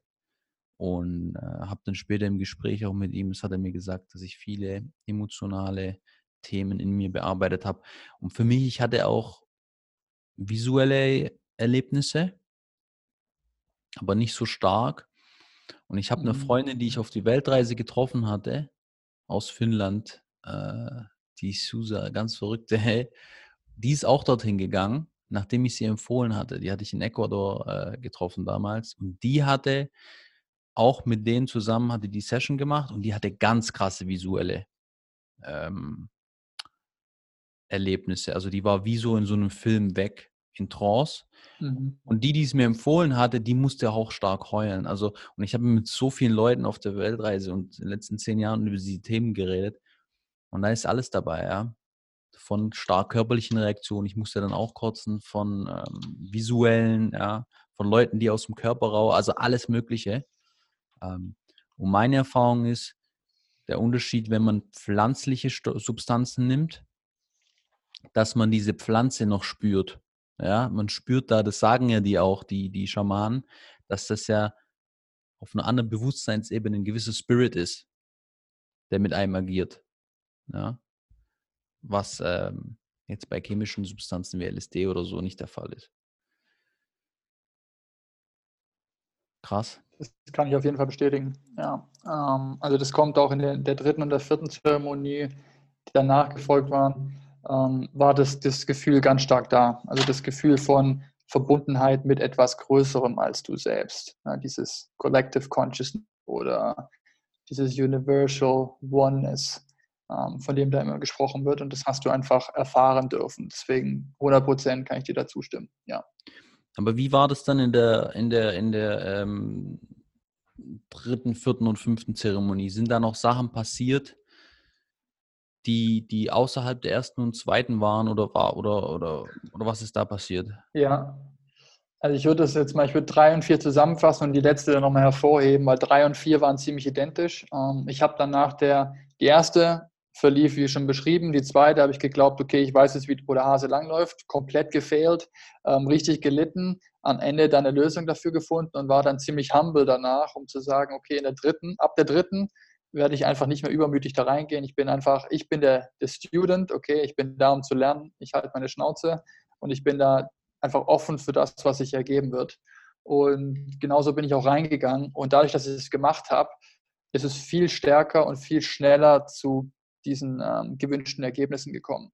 Und in der dritten, sowohl der dritten als auch der vierten, ähm, ich habe gerade mal mein Journal nochmal aufgemacht, ähm, ich bin dann immer direkt nach den Zeremonien ähm, in unsere Dining Hall, wo auch die, die ganzen Journals und so weiter lagen und habe dann direkt immer ein paar Sachen runtergeschrieben. Und das erste, was ich aufgeschrieben hatte nach der dritten Zeremonie war Best Night of My Life.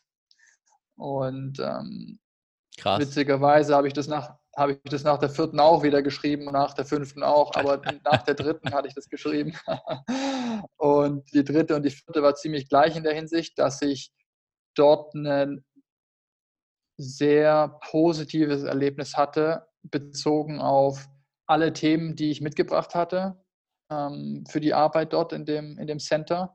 Also eine Liste geschrieben mit allen Issues, die ich noch an mir selber erkenne, wo ich dran arbeiten möchte, die ich verstehen möchte, von Eifersucht zu Self-Criticism, zu Attachment zu gewissen Sachen, wie jetzt früher ge gesprochen an gewissen monetären Sachen oder in den Jobsachen, die man, die man hatte, Haus, Geld, Wohnung, die ganzen Dinge, Auto, ähm, das ganze die ganzen Themen und bin praktisch in der dritten und vierten komplett durch die Liste einmal durch und habe das alles abgehakt. Also für mich ähm, komplett. Das war wirklich so 100%iges Akzeptieren von mir, allen, meiner, allen meinen Charakterzügen, sowohl die Schwächen als auch die Stärken.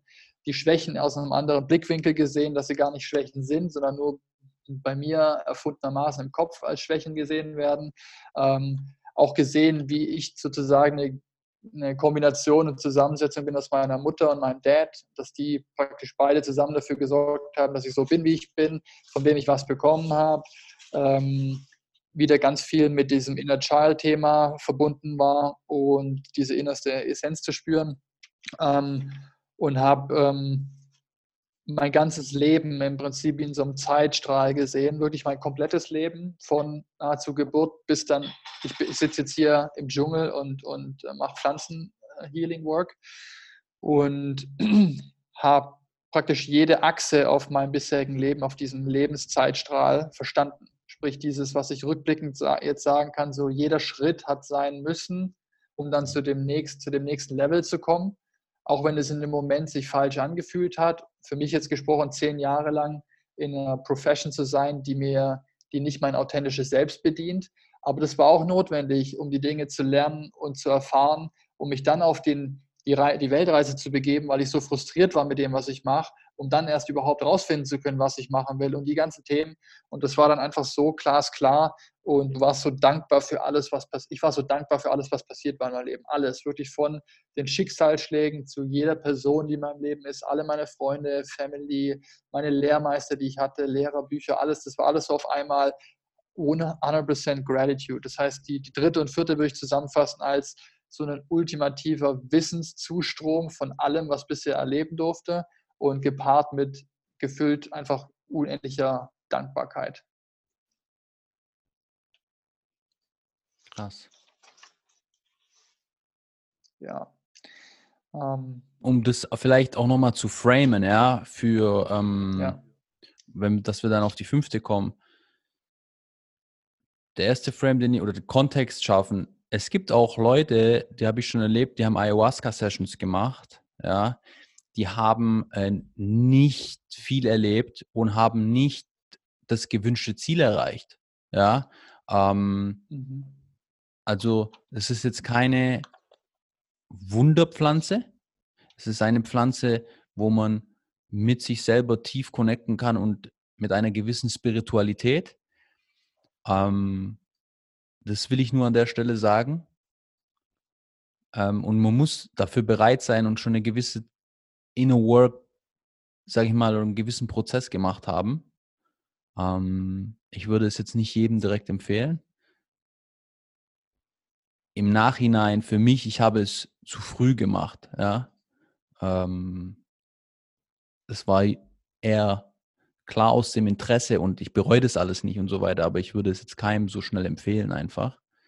Ähm, ich finde, es ist wichtig zu erwähnen an der Stelle. Ähm, Sehr wichtig zu erwähnen. Du hast 100% recht. Ähm, und du kriegst immer, du, du kriegst präsentiert, für was du bereit bist in dem Moment. Und wir hatten auch Leute dort dabei, 60 Jahre alt, noch nie in ihrem Leben irgendeine Art von Droge oder Substanz, nicht mal Alkohol konsumiert und kommen dann dahin und das Erste, wow. was sie machen, ist Ayahuasca. Ja, dachte ich mir auch, dachte mir so, okay, spannend, äh, mutig.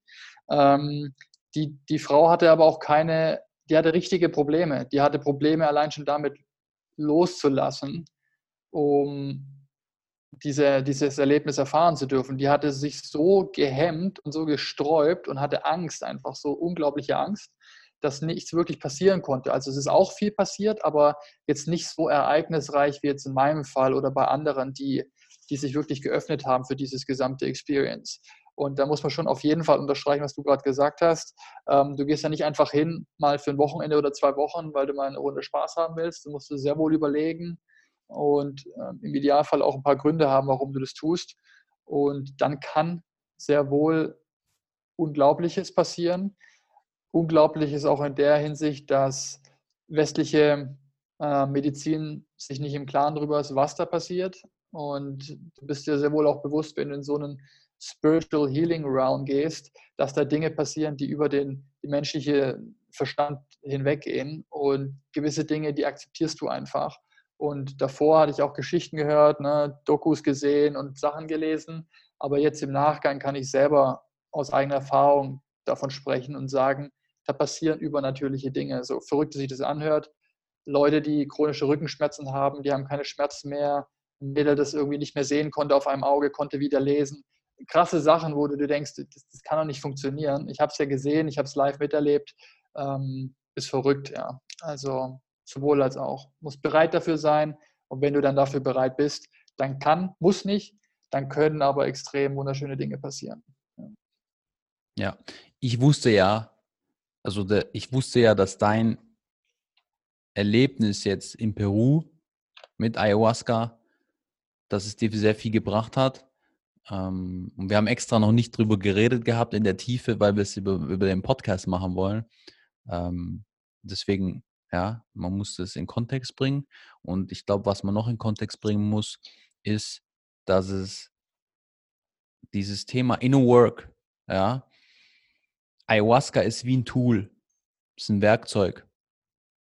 ist wie wenn ich, ähm, sage ich mal, ähm, ein, an, an einem Haus baue, ja. Ich habe verschiedene Werkzeuge, wie ich dieses Haus baue. Und so habe ich verschiedene Werkzeuge, wie ich an meinem Charakter arbeiten kann. Und da gibt es eine Liste, eine sehr lange Liste an Werkzeugen. Und es gibt halt eine Kategorie, das sind Pflanzen. Ob das jetzt Pilze sind, und da gibt es zig verschiedenste Pilze, ja, ob das jetzt ähm, Kakteen sind, Mescalin und so weiter, ja, ob das so Sachen sind wie LSD, das sind alles Substanzen, um im Endeffekt, was da passiert, wieso auch die Frau ja im Endeffekt diese Schwierigkeit hat loszulassen, ist, die verursachen eine Ego-Auflösung, ja, das ähm, Default Mode Network wird bekommt weniger im Endeffekt, ist in unserem Wachzustand im Endeffekt der, ähm, wenn man es so ausdrücken will, unser Ego bekommt weniger ähm, Blut auch im Gehirn oder dieser Bereich ist inaktiver und andere Gehirnbereiche connecten miteinander und man hat einen anderen Bewusstseinszustand. Und das verursachen diese Pflanzen. Und dann können unterbewusste Dinge und Themen ganz anders hochkommen, die unter der Oberfläche sind. Ja, es gibt und das ist, was ich mit Kontext meine, Alex. Und ich finde es wichtig zu erzählen, weil du hast ja auch verschiedene Tools im Endeffekt verwendet. Es gibt auch Tools wie zum Beispiel chinesische Quantenmethode. Da sitzt einem einer gegenüber und der geht ins Unterbewusstsein rein mit gewissen Techniken. Da hat aber keine Substanz genommen. Die haben genauso einen Effekt. Und ich glaube, man muss einfach sich überlegen, was für ein Typ ist man und welch, mit welchen Tools arbeitet man gerne ich bin einer, ich mag Pflanzen, Substanzen in dieser Art und Weise. Ich mag aber auch Themen wie Meditation, ja. Ich kenne Menschen, die nur über, die keine Substanzen nehmen und, und ein Tool wie Meditation verwenden und da extrem tief gehen und die gleichen Erlebnisse haben. Ja, weil die da hinkommen. Ähm, wo man jetzt mit, mit Ayahuasca, äh, wo du jetzt mit Ayahuasca hingekommen bist. Und ich glaube, das muss man sich einfach klar machen. Und es geht immer darum, mehr Abstand zu seinem eigenen Ego zu gewinnen und unterbewusste Programme, ob die jetzt aus der Ahnenlinie, ob die da schon lange sind oder ob das jetzt hier aus äh, der Kindheit ist oder von sonst wo. Es geht darum, diese Negativprogramme aufzuheben, um Friede mit sich selber schließen zu können. Ganz genau. Und zur besseren Version deiner selbst zu werden letztendlich. Einfach deine kompletten Stärken, die eventuell vergraben sind oder diesen ganzen unterbewussten Programmen wirklich zum Vorschein bringen zu können. Und Selbstvertrauen zu gewinnen, die dann auch zeigen zu dürfen und der Welt dann auch zu offenbaren. Und wie du gerade gesagt hast, es ist, ich sehe das genauso, ich sehe das wie eine Art Werkzeugkasten und da hast du einen Hammer, Schraubenzieher und eine Säge und Ayahuasca ist der Hammer, ein schwerer Hammer und dann gibt es aber auch andere Sachen, die Hammer, ja. auch die auch helfen. Und jetzt sprichst du von Meditation. Ja, es gibt auch ähm, Holotropic Breathwork. Es gibt jetzt genau. immer, immer mehr in, in aller ähm, Munde ähm, der Kollege Wim Hof. Das heißt einfach mit bewusstem Atmen es auch zu schaffen, in den Bewusstseinszustand zu kommen, der über den Alltäglichen hinausgeht und dann gewisse Blockaden zu lösen und, und Erfahrungen zu haben. Ähm, was auch immer für den jeweiligen Menschen dann am, am nächsten zuträglich ist. Und das ist dann auch eine Erfahrungskurve, auf die man sich dann begibt. Man fängt eben vielleicht kleiner an und nähert sich dann einfach ein Stück weit ähm, potenteren Werkzeugen, die es dann da draußen gibt. Und wie du gerade gesagt hast, unabdingbar ist bei sowas wie jetzt im Ayahuasca-Erlebnis, ähm, dass es in einer Umgebung passiert, wo du einfach gut aufgehoben bist. Weil das auch dazu führt, dass du, du musst dich sicher fühlen, damit du dich fallen lassen kannst. Wenn das nicht der, der Fall ist, dann kann sowas wie so ein Bad Trip, den ich in, in der zweiten Zeremonie hatte, sich gefühlt über die ganze Veranstaltung hinziehen und das, dann hast du ja, mehr, ich will nicht sagen, mehr kaputt gemacht als geheilt, aber dann äh, redest du nicht so positiv über die Erfahrung erstmal. Und lass uns auf die äh, fünfte Zeremonie kommen. Ja, nur noch ein, ja. ein äh, vielleicht Kontextbaustein. Der Podcast, der ja heute rausgekommen ist, ist das Thema Energie, Gluten und Personal Training. Und ich finde es auch wichtig zu erwähnen ist, wenn man von den Säulen redet, die da existieren, ja, der Körper ist eine Säule und über was wir gerade reden, ist die Säule, ich nenne es mal Emotion und Spirit, Spiritualität. Ja, und dann mhm. gibt es noch mein, die, ich nenne es mal die Verstand, den, den, den, den Mindset-Themen, Glaubenssätze, alles Mögliche. Und es gibt aber auch den Körper. Und der Podcast, der heute rausgekommen ist, und der ist genauso wichtig wie diese anderen Ebenen, ist das Thema Körper. Wenn mein Körper nicht genug Nutritions hat, Mikronutritions, ja, wenn ich einen Mangel habe auf irgendwelchen Ebenen, dann kann ich den ganzen Tag meditieren, aber das bringt mir nichts, weil mein Körper ist in massivem Ungleichgewicht. Und äh, ich glaube, es ist wichtig, da immer einfach den, den, den Kontext oder die, auch das Bewusstsein zu schaffen, dass, hey, man muss diese verschiedenen Säulen meistern, damit man sozusagen im Gleichgewicht ist. Weil viele Leute, die aus, dem Spirit, aus der spirituellen Ecke sind, oftmals das Körperliche auch, ja, die machen Yoga und so weiter, aber das ist nicht so, du weißt, was ich meine, ja, gerade dieses eher Muskelaufbau Auf und so weiter Fall. ist da, was extrem wichtig bei Männern für Testosteron ist und, anderen und, und andere Themen, wird da meiner Meinung nach vernachlässigt. Und auf der anderen Seite wird in anderen Bereichen zu wenig dieses spirituelle Thema angesprochen oder Emotionen. Ja. Und ich glaube, die Kunst am Ende vom Tag ist es, sich wie aus so einem Supermarkt die Sachen überall zusammenzunehmen, dass man sein eigenes perfektes Rezept kreieren kann, sein perfektes Menü. Und da ist alles relevant. Ja. Deswegen ist der Podcast heute äh, über, über Energie, und den, den wir jetzt machen, ist eher über Spiritualität und über, den, über, ähm, über Emotionen. Ja. Ja, Energie ist es dennoch, so wie du es gerade gesagt hast. Letztendlich geht es bei der ganzen Arbeit hier immer um Energien. Ja. Und das Gefühl hast du auch so stark in der Zeremonie. Und ich hatte das ganz speziell, dass ähm, mir bewusst wurde, dass der Körper, das ist ein Einklang zwischen Körper, Geist und wenn du es nennen möchtest, Seele, ja, aber es ist so, so ein Dreiklang und dass du es ohne den einen das andere nicht ähm, zur Erfüllung bringen kannst. Und der Körper ist essentiell. Ohne unseren Körper ähm, sind wir stuck, ja. Ich meine, also nicht nur als Fortbewegungsmittel, aber generell als Vehikel, um all die wundervollen Dinge zu tun, die wir hier tun können. Ähm, aber wenn du deinen Körper nicht ordentlich pflegst äh, und danach achtest. Und in der Form habe ich gesehen, das Thema Alkohol, dann habe ich auch gesehen, mein Gott, wie viel wir uns da an schädlichen Substanzen auch zuführen. Jetzt sagst du von ähm, Testosteronhaushalt bei, bei, äh, bei Männern, wie wichtig das Thema Sportbewegung ist und generell Energieausgleich. Ähm, alles in, den, in diesen Zeremonien dann auch so präsent vor mir gesehen zu haben, dass, dass dadurch auch diverseste Shifts danach im Leben bei mir eingetreten sind. Ich habe seitdem keinen Tropfen Alkohol mehr getrunken als Beispiel und will das ganze Jahr auf jeden Fall mal durchziehen.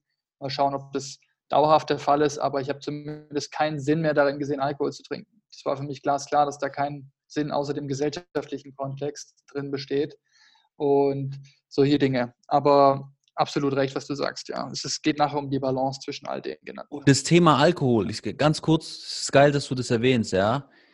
Eins der Sachen, was mir diese Arbeit mit den Substanzen krass gebracht habe, ist das Thema weniger Alkohol zu trinken. Ich habe dieses, und du weißt, wie ich früher Gas gegeben habe, ja, und viel damit kompensiert habe im Endeffekt. Ähm, Emotionen, mit denen die ich nicht angegangen bin. Im Endeffekt äh, dieses Jahr zweimal intensiv Alkohol getrunken. Bisher. Mhm. Es hätte früher jedes Wochenende ein, zwei Mal. Ja, und es ist, eine, es ist ein wichtiges Thema. Wie sehr vergifte ich mich? Ja, wie bewusst ist mir das? Ja, es, sind, es ist echt, also, ja, viele Leute behandeln ja Süchte mit solchen Substanzen. Ja. Also, wenn einfach nur, das ist ein mega interessantes Thema. Aber lass uns auf die ähm, fünfte Zeremonie kommen. Sehr gerne. ich laber ähm, wieder zum Abschluss. Alles gut. Zum Abschluss ähm, du musst dir vorstellen, ich bin da nach der dritten Zeremonie rausgelaufen mit so einem fetten Grinsen im Gesicht, dass ich gemeint habe und auch zu den Leuten dort gesagt habe, okay, ich kann jetzt heimgehen, ist alles erledigt. Was, was, soll, jetzt noch was soll jetzt noch passieren, ja? Dann kam die, hier, Best Night of My Life, dann kam die vierte Und ich dachte, okay, krass, nochmal eine Schippe oben drauf, was geht ab? Und ich hatte alle Themen erledigt und gefragt und ich, ich wusste einfach auch nicht mehr, nach was ich jetzt noch fragen soll. Und dann habe ich überlegt und überlegt und ich hatte ein paar Tage Zeit bis zur letzten Zeremonie. Und ich bin kein gläubiger Mensch und hatte so im Gefühl irgendwie, vielleicht kannst du auch in die Richtung einfach mal neugierig sein und vielleicht challengen oder einfach schauen, was da so gibt. Und hatte mir dann überlegt, die Intention zu setzen, nach, ähm, um nach Gott zu fragen. Ähm, zeige mir Gott oder erkläre mir, was Gott ist. Und habe das dann auch in der Vorbereitung äh, mit den diversen Leuten besprochen und die meinten dann auch alle, okay, Respekt, ähm, spannend, erzähl dann, wie es war. und ich bin mit der Intention rein, aber auch komplett offen geblieben. Ähm, habe mir im Prinzip nur gesagt, I trust and surrender. Ich hatte keine andere ähm, Einschränkung, mit der ich da reingegangen bin und habe einfach alles sich entwickeln lassen. Und boah, ich sagte, das war so ein krasser, so ein krasser Abend. Ähm, jedes Mal, wenn ich darüber nachdenke, schüttle ich immer noch den Kopf, weil so viele Dinge dort passiert sind, muss ich schauen, dass ich die alle auf den, auf den Schirm jetzt behalte. Ähm, ich muss zum, zum Verständnis, vielleicht zum Kontext noch was sagen. So in der Mitte vom, von diesem Retreat, so nach der ersten Woche, eins der Dinge, die du auch, ähm, auf die du verzichten musst, neben diesen ganzen äh, Essensrestriktionen, kein Alkohol, kein Spicy Food und so weiter, ähm, wird dir auch untersagt, ähm, sexuelle Aktivitäten inklusive Masturbation ist komplett untersagt für mindestens zwei Wochen davor, eher länger und auch im Nachgang. Und die erklären auch, warum. Die sagen, die sexuelle Energie, die bei einem Orgasmus released wird, bei einem Mann, aber auch bei einer Frau, ähm, ist so gewaltig, dass die Art und Weise, wie du jetzt im Dschungel dann mit, mit Ayahuasca, die, die haben es bildlich erklärt, wir haben lauter kleine Pflanzensetzlinge gesetzt, wir haben lauter klein, neue kleine Bäumchen gesetzt, die wir jetzt äh, spirituelle, durch spirituelle Arbeit, neue Bäumchen gesetzt, die jetzt wachsen können und gedeihen können. Und so einen unvorhergesehenen Orgasmus, der dann kommt, der könnte wie so ein Tsunami die, die ganze Landschaft aus den Fugen reißen. Das heißt, die komplette Arbeit Zeit. kann hin, hinüber sein. Ja. Und das Bild hatte ich so stark im Kopf und dachte die ganze Zeit, okay, okay, äh, auf keinen Fall darf jetzt irgendwas hier in der Hose passieren. Und ähm, habe dann, hab dann nach einer Woche das Gefühl gehabt, ähm, einfach als die Frauen können damit, die jetzt hier zuhören, vielleicht nicht so relaten, aber jeder Typ auf jeden Fall ist dieses Gefühl von diesem Anstau von sexueller Energie im unteren Bereich vom Körper, in diesem unteren zentrierten Chakra, wo das Wurzelchakra, wo auch diese ganze sexuelle Energie steckt, dass sich immer mehr und mehr ähm, ja, akkumuliert. Es wurde immer stärker und stärker. Und ich hatte so das, das starke Gefühl nach, okay, das, keine Ahnung, wie lange das noch auszuhalten ist. Ja. Das hat so nach einer Woche angefangen. Und am Tag vor der letzten Zeremonie ähm, war das so stark, dass ich wirklich Schiss bekommen hatte, weil ich das Gefühl hatte, oh, es kann sein, dass das irgendwie dass es nicht zurückgehalten werden kann. Und dann, was passiert dann? Ist dann die ganze Arbeit hier hinüber. Auf jeden Fall bin ich dann in die letzte Zeremonie rein hatte die ganze Zeit im Kopf, das soll jetzt bitte nicht passieren. Ich möchte hier noch einen schönen Abschluss haben, aber jetzt nicht so einen Abschluss. Ähm, und ähm, habe mich dann hingelegt auf die Matte, hat alles wie bisher erklärt auch angefangen und habe dann durch Atemtechniken, die uns auch dort nochmal intensiv beigebracht wurden, versucht, durch Zirkulation von der Energie, durch Atmung, diese Energie von meinem unteren Körperbereich in meinen Körper zu lenken, einfach in meinen gesamten Körper. Das hat dann auch funktioniert. Ich hatte dann nicht mehr diesen starken Druck und Schmerz. Äh,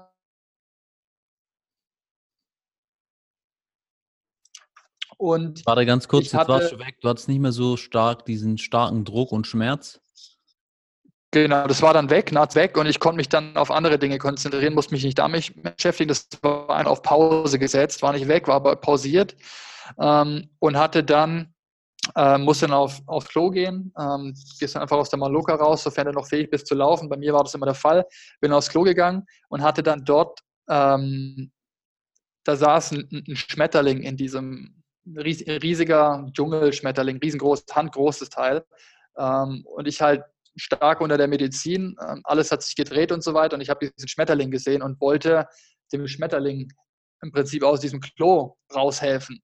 Habe das aber, habe mir in dem Moment gedacht, okay, dem, dem hilfst du jetzt. Wollte den im Prinzip mit so, mit so einem Becher einfangen, hat nicht funktioniert.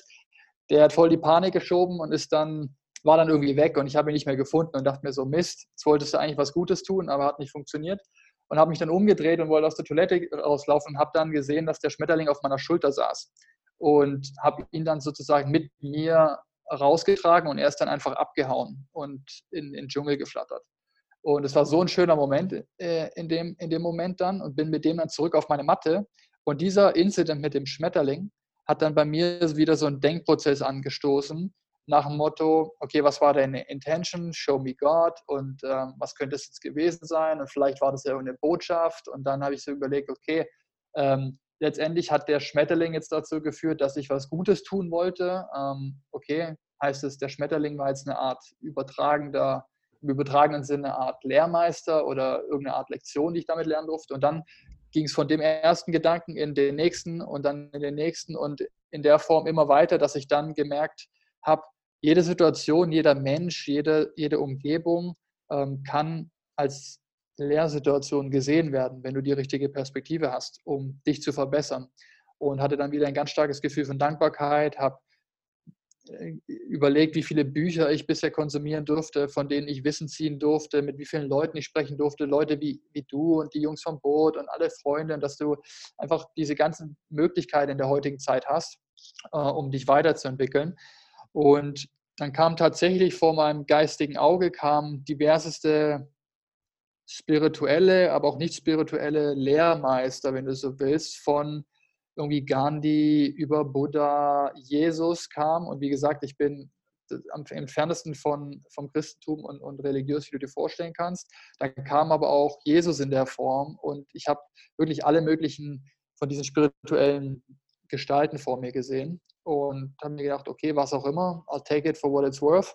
Ähm, das war dann eben vorbei, hatte dann ein inneres Gefühl, das mir gesagt hat, du musst dich auf die Seite legen, auf die linke Seite in so eine Embryo-Haltung habe ich hingelegt und war dann so ähnlich wie ich das Gefühl nach der zweiten Zeremonie hatte, in eine andere Dimension katapultiert. Nur dieses Mal bin ich sozusagen wieder in den, in den Bauch von meiner Mutter gegangen zur Zeit der Schwangerschaft. Sprich, ich habe mich ähm, wiedergefunden in dem Geburtsprozess, als ich auf die Welt gekommen bin.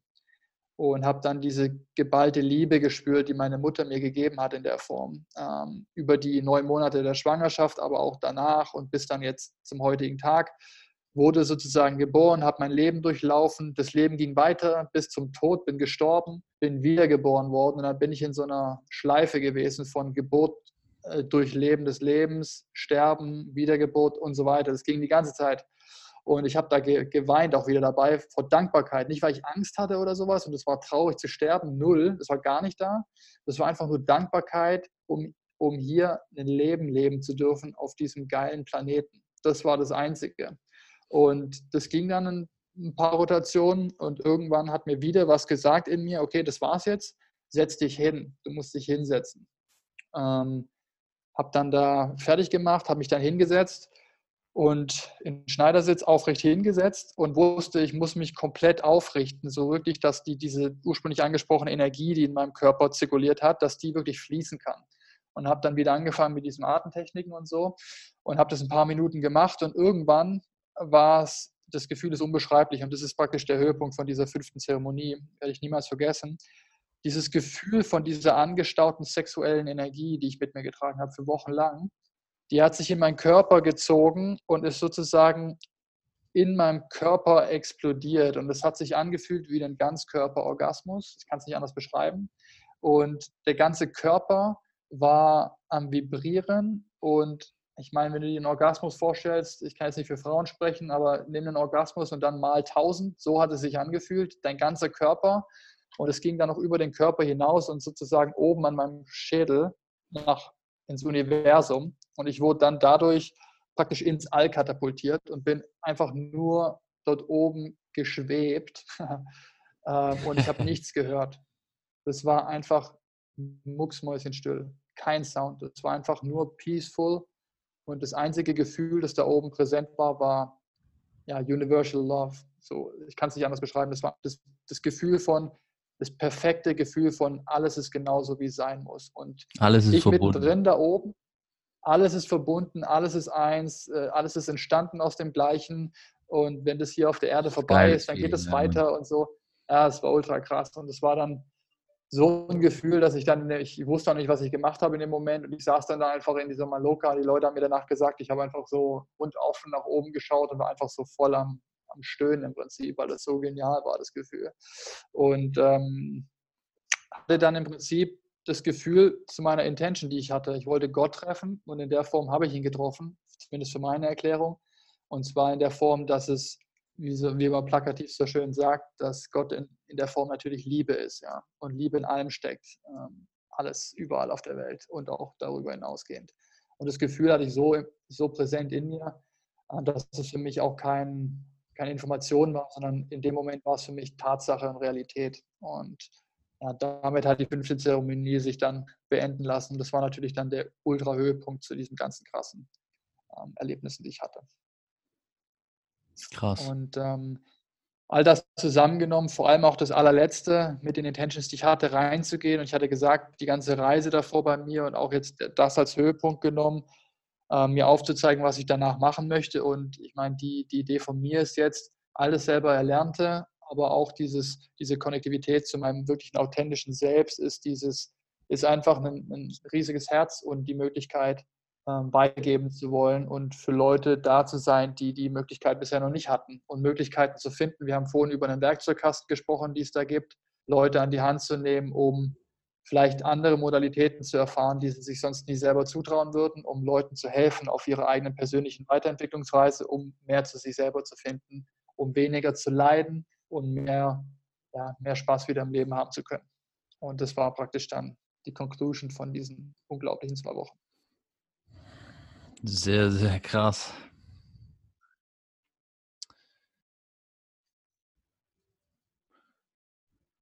Jetzt müssen wir die, die Story kurz setzen lassen. Ja, mega.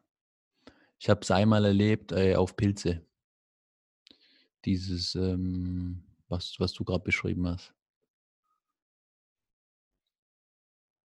Es würde jetzt zu weit gehen, die Story wahrscheinlich, aber ähm, ja, ich kann nachvollziehen, was du erlebt hast. Ja, wie gesagt, für mich ist es so, wenn ich das jetzt selber hören würde als Zuhörer von dem Podcast, würde ich auch denken, was faselt der Typ da? Ähm, aber ja, jeder, der, da, zu wissen will, kann ja mit mir persönlich sprechen. Aber es ist. Außerdem, ist ja, ja, man muss hier, äh, um, um, weil du das erwähnst, ich glaube, das Wichtige ist ja, diese Themen in die Realität in die materielle Welt, in hier, in das Erdige zu ziehen, ja. Und wir sind ja extrem geerdete Personen. Ja, auch das, was wir sozusagen im Alltag tun. Ähm, wir sind jetzt keine, die ähm, nur reden, sondern wir machen auch. Und ähm, ich glaube, das ist wichtig, deswegen eine Story von, äh, von dir zu hören, ja, der ähm, auch schon was gerissen hat, ja. Und sich dann bewusst dazu entschieden hat und diese Erfahrung macht, ja, dass du auch geerdet bist. Ähm,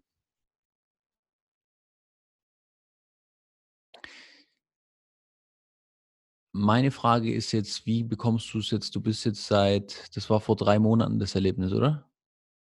Ja, vier, ja gut, zum April, ja, dreieinhalb. Dreieinhalb Monate. Wie bekommst du es hin, das in den Alltag zu integrieren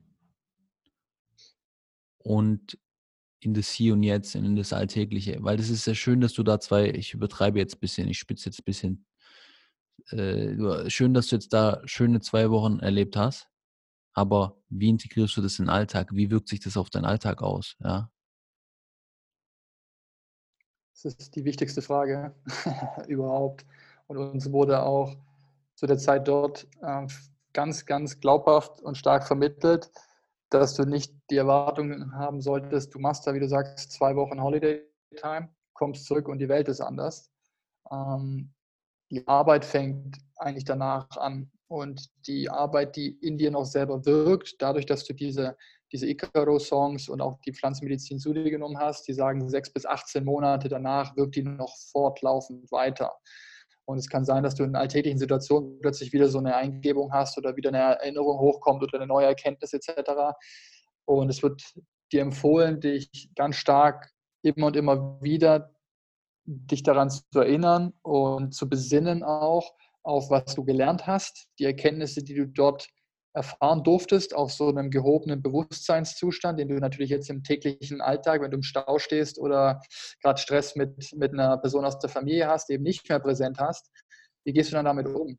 Und dann ist es genau wie du sagst, die Frage, was machst du im täglichen ähm, Umgang mit Menschen vor allem und auch mit dir selber? Und die große Challenge jetzt für mich auch ist, durch diese ganze erlebte Weltreise und auch die Erfahrung dann am Ende in Peru, jetzt einfach die Schritte auch zu leben, die ich mir vorgenommen habe. Und es kommen tägliche Struggles, es kommen weiterhin die Doubts, es kommt immer noch die Stimme im Hinterkopf, die sagt, ah, der einfache Weg, der wäre doch jetzt wieder einen Corporate-Job zu nehmen, hast doch eh 15 Angebote, nimm doch so ein.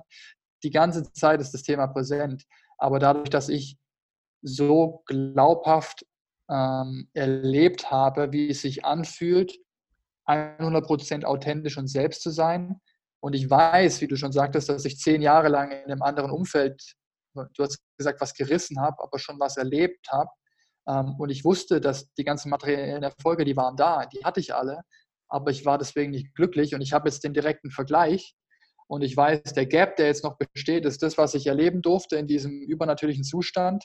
Den jetzt auf die Straße zu bringen, ist mein Goal. Und wohl wesentlich dass das eine Menge Hürden mit sich bringen wird, dass es eine lange Durchstrecke geben wird. Das ganze Geldthema ist natürlich far away von allem, was da war. Das muss einem bewusst sein. Mir ist es bewusst, zumindest sage ich mir das noch. Wir können ja noch mal im halben Jahr reden.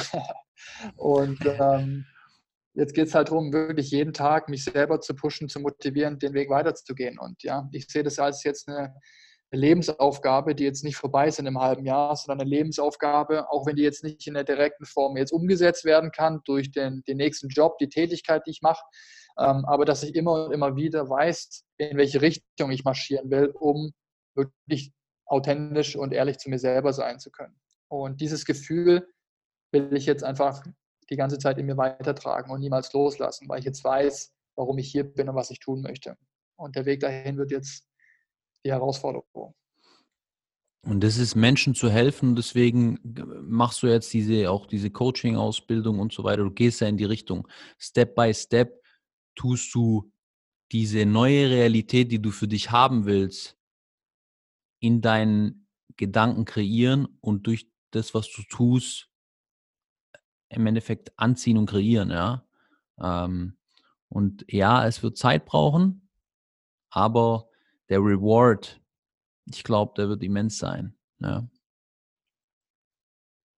Das denke ich auch. Ähm, auch wenn der, und der, der Unterschied zu davor ist auch, wenn du jetzt das Wort Reward aussprichst, das erste, was mir in den Kopf kommt, ist nicht Geld, was es davor gewesen wäre. Nee, einfach das Reward. Leben führen, die Person zu sein, die du, die du sein willst und das zu tun, was du bist, ja. Ich glaube, das ist der Ganz größte genau. Reward, den man, it's not what you get, it's who you become. Das ist auch von deinem Kollege äh, Tony. Ja.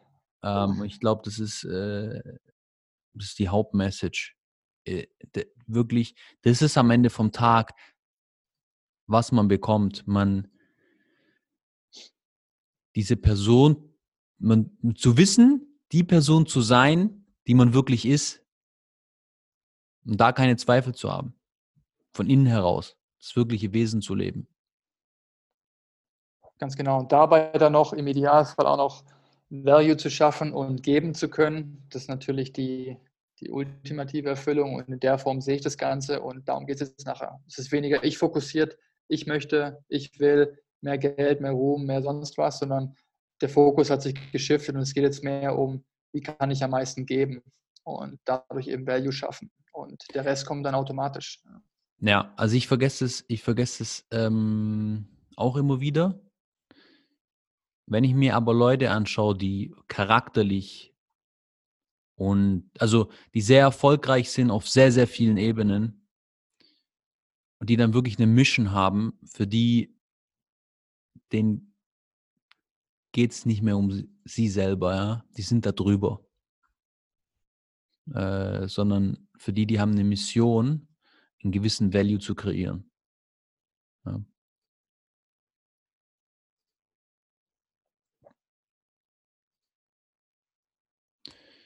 Sehr geil. Ich überlege gerade noch, was mich interessieren würde, die Leute, die dort waren. Mhm. Wie war, also, was für Leute waren da? Wie, wie, wie ging es denen? Du hast jetzt gesagt, die eine Frau, die hat ähm, aus, war aus Deutschland, hat äh, da bei der einen Session ja. geschrien und, und ich weiß nicht, was du davon teilen kannst, ja. Ja, das ist ja alles anonym. Ich kann da definitiv ein paar Geschichten von teilen, aber die, ähm, das, der Average von dem Publikum war, ich sag mal, sehr gebildet, ähm, sehr reif, persönlichkeitsentwicklungsseitig auch sehr weit. Ähm, ich sag, der Altersdurchschnitt, der lag da bestimmt beim Anfang 40. Ähm, das heißt, ich war mit einer der, der Jüngsten dort. Ähm, wir hatten dort, dadurch, dass es ein ziemliches, halt die Nummer, das Nummer 1 Retreat Center da im, im Amazonasgebiet praktisch ist, ist natürlich auch, kann sich nicht jeder leisten, so, so eine Umgebung. Ist natürlich deutlich, deutlich ähm, kost, kostenintensiver. Ähm, 3000 ähm, US-Dollar, zweieinhalb bis 3000 US-Dollar. Ähm, also es ist eine Stange Geld. Ähm, das heißt, es kann sich nicht jeder leisten. Und aus dem Grund hast du schon mal da einen ziemlich eingeschränkten Teilnehmerkreis, der, äh, den du dir vorstellen kannst. Wir hatten dort alle dabei von erfolgreichen Business-Ownern zu ähm, einer Dame, die bei der, witzigerweise bei der DEA, Drug Enforcement Agency, arbeitet. Ähm, dann hatten wir einen ehemaligen Drogendealer, der jetzt Real Estate Baron ist, irgendwo da in Washington. Dann haben wir einen dabei gehabt, die, eine, die so einen Artistic Background hat. Ähm, ganz viele, die einfach normale Corporate Jobs haben, jemand, der in, in Irak, im Irak, im Afghanistan-Krieg war, dort gesurft hat und dann diverseste Themen verarbeiten musste. Also bunter Blumenstrauß an Leuten, ähm, diverseste Doktoren, ähm, PhD-Kandidaten und Medical Doctors, die dabei waren. Ähm, also sehr, sehr hoch gebildeter Schnitt an, an Leuten, die dort vor Ort waren. Und die Erfahrungen, die individuellen, die reichen von, es ist nicht wirklich was passiert, bis hin zu, die Leute waren zum Teil fünf Stunden nicht anwesend. Also sie wussten gar nicht, was passiert war. Alle anderen haben mitbekommen, in der Form, dass die eben laut wurden oder sich auch bewegt hatten etc. Aber die Person selber war zum Teil sowas von out of body und hatte keinerlei Recollection of that experience.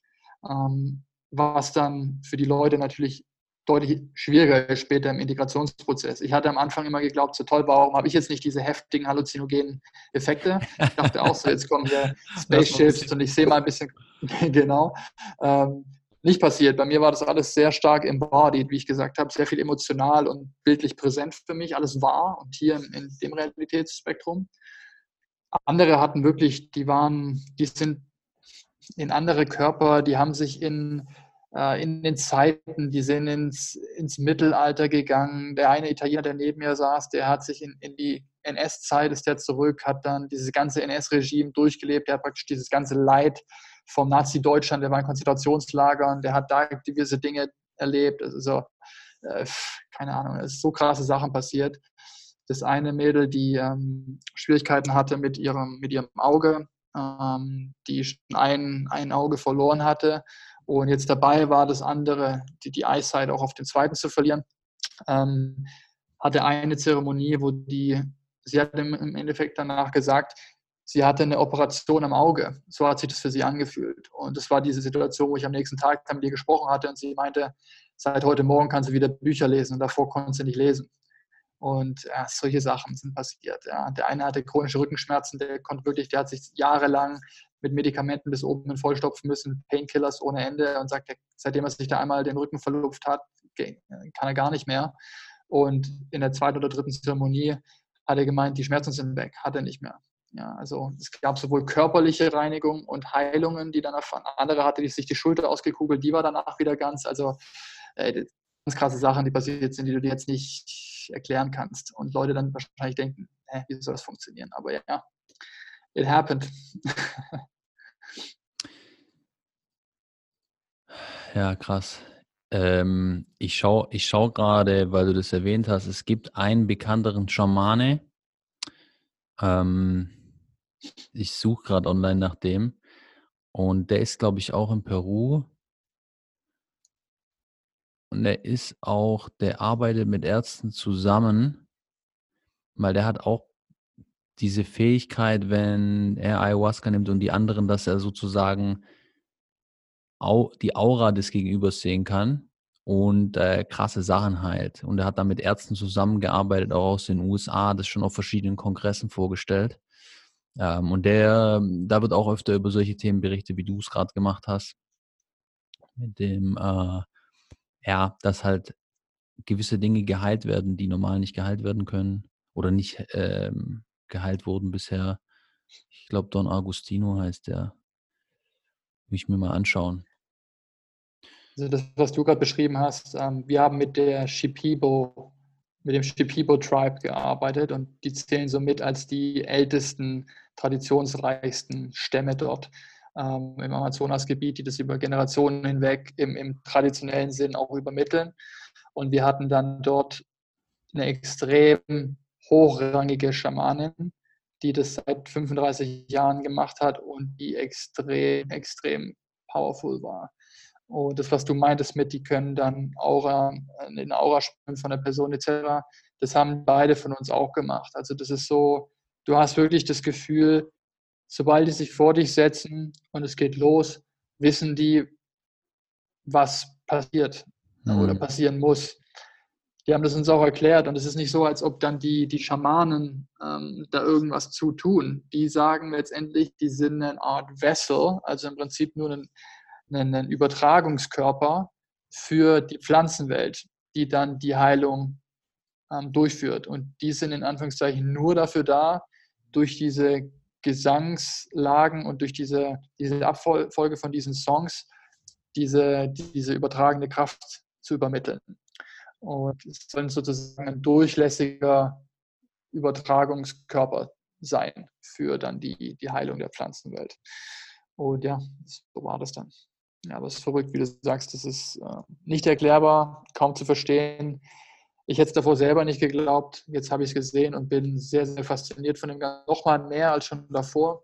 Und glaube immer und immer mehr, dass wir auch Möglichkeiten haben, da draußen jetzt gerade im 21. Jahrhundert ähm, Menschen zu helfen mit Modalitäten, die wir sonst nicht auf dem Schirm hätten, zumindest nicht im westlichen Kontext. Ähm, ob wir dann über traditionelle Eastern Methoden sprechen, angefangen von Meditation über so Pflanzenheilkunde, was es auch immer ist.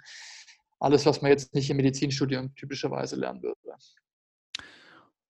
Ja, und was interessant ist jetzt äh, auch Kontext zum Thema Business. Es gibt sehr viele, also proportional viele Unternehmer, auch, man weiß, also die reden noch nicht darüber, aber ähm, die, die so Sachen machen, um halt weiterkommen zu kommen für sich persönlich, weil sie an sich arbeiten. Und der MAPS, die Organisation, die im Endeffekt seit 30 Jahren daran arbeitet, ähm, Substanzen wie MDMA und Psilocybin für therapeutische Zwecke legal zu machen, ist ja kurz davor im Endeffekt wahrscheinlich nächstes Jahr zu 99 Prozent in Kanada, Israel und ähm, in den USA wird es legal sein, mit MDMA Treatments zu machen, gerade für Veterans, die posttraumatische, das posttraumatische Stresssyndrom haben.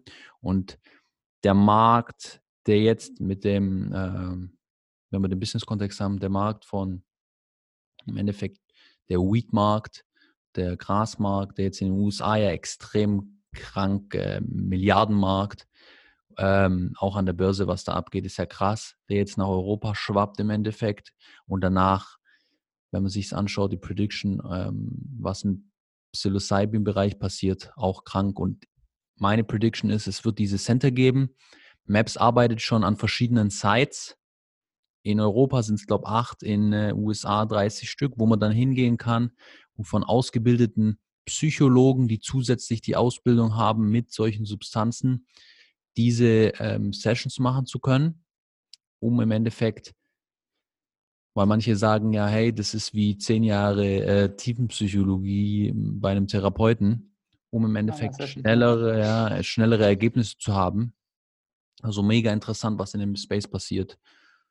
Ähm, genau. Ja, ich folgte dem Ganzen auch schon eine Weile. Ich war im Oktober, als ich rübergeflogen bin. Das war mein erster Step. Da war ich auf einer Maps-Konferenz in San Francisco, wo der Maps-Founder und noch so ein paar andere ähm, namentlich Bekannte auf dem Gebiet dort ähm, gesprochen so hatten. Und ja, und das ist äh, super spannend. Und wie du sagst, nächstes Jahr, die sind gerade in der Phase äh, 3 Trial in den USA, um von der FDA dann offiziell auch MDMA ähm, zugelassen zu bekommen als offizielles therapeutisches Mittel. Und die haben mittlerweile 400, vielleicht sind es jetzt ein paar mehr, das ist ein Stand von vor ein paar Monaten, die haben 400 ähm, Psychotherapeuten ausgebildet auf diesem speziellen ähm, Wissensmodus von NAPS auch geführt, um MDMA geführte äh, Sitzungen zu halten mit Patienten, wie du sagst, Fokus auf PTSD, gerade Veteranen in den USA ganz starkes Thema, aber auch um das Thema Cancer und Alkoholabhängigkeit ähm, zu bearbeiten. Ja, dieses Alkoholthema nochmal wegen legal, äh, was schon legal ist etc. Es gibt schon gewisse Kirchengemeinden in den USA, die dürfen ähm, mit diesen mit Substanzen arbeiten und ich glaube der, der ähm, Peyote-Kaktus ja, und die haben da schon eine halbe Million Leute retweetet. Ich weiß nicht, welche Gemeinschaft das ist in den USA, eine gewisse, ähm, ich weiß nicht, welche, ich glaube aus dem Christentum irgendeine, eine, eine, ich weiß nicht, die, ja, ich, ich weiß es nicht genau, ich müsste nochmal nachschauen. Auf jeden Fall, im Untergrund passiert da extrem viel.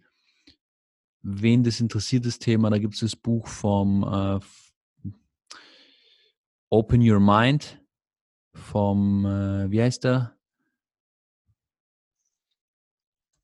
Ich schaue gerade. Ja, der bekannte ähm, Terence McKenna. So ein Michael Pollan. Ja, sehr bekannter ah. Journalist, äh, Writer. How to Change Your Mind. Der hat ein Buch geschrieben. Ja, How to Change Your Mind, das ist ein How Buch. How to Change Your Mind, genau. Das, das ist durch die Decke gegangen und da redet er über so Themen wie Psilocybin und Co. Und da erzählt er über das Untergrundnetzwerk, was es in den USA schon gibt, wo Leute damit äh, Therapies machen. Also sehr, sehr interessant. Richtig krass, was da abgeht. Das ist im Untergrund, da arbeiten gerade so viele Wissenschaftler dran und Leute, dass das in den Mainstream kommt und es wird kommen zu 100 Prozent äh, ich glaube, seit fünf bis zehn Jahren kann man wieder forschen auf dem Gebiet.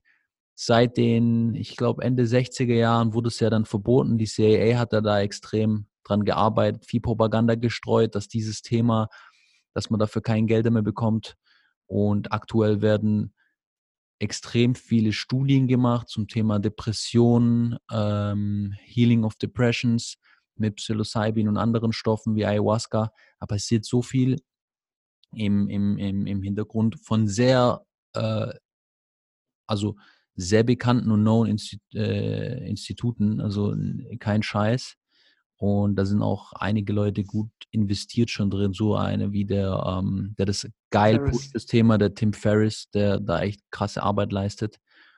Ähm, und äh, für jeden, den es interessiert, auf jeden Fall den Podcast von Gabor Mate, der dich ja dann, wo du das gelesen hast, dass der da, da war, ist ein sehr, sehr bekannter Psychologe, der das Thema Trauma ähm, angeht, der mit Ayahuasca arbeitet und der war beim Tim Ferriss drei Stunden eines, einer der krassesten Podcasts, die ich je äh, gehört habe. Sehr, sehr, sehr geil. Also mega interessantes Thema. Genau. Da kann man tief gehen. Mega geil, Alex, dass du dir die Zeit genommen hast. Mega spannend, äh, was du da machst.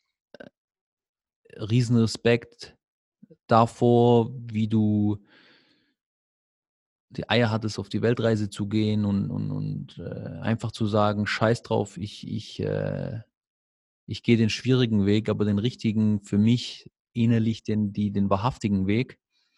Und noch krasser, dass du bereit bist, es hier zu teilen in der Öffentlichkeit, sag ich mal. Ähm, sehr geil von dir. Sehr gern. Ich hoffe, das kann dem einen oder anderen helfen, vielleicht Mut geben, Inspiration, was auch immer. Und wenn das schon funktioniert hat für eine Person, dann hat es sich schon gelohnt. Wenn einer zu. Hey, äh, wenn einer schon zu dem äh, Retreat fliegt, hat sich schon gelohnt, ja?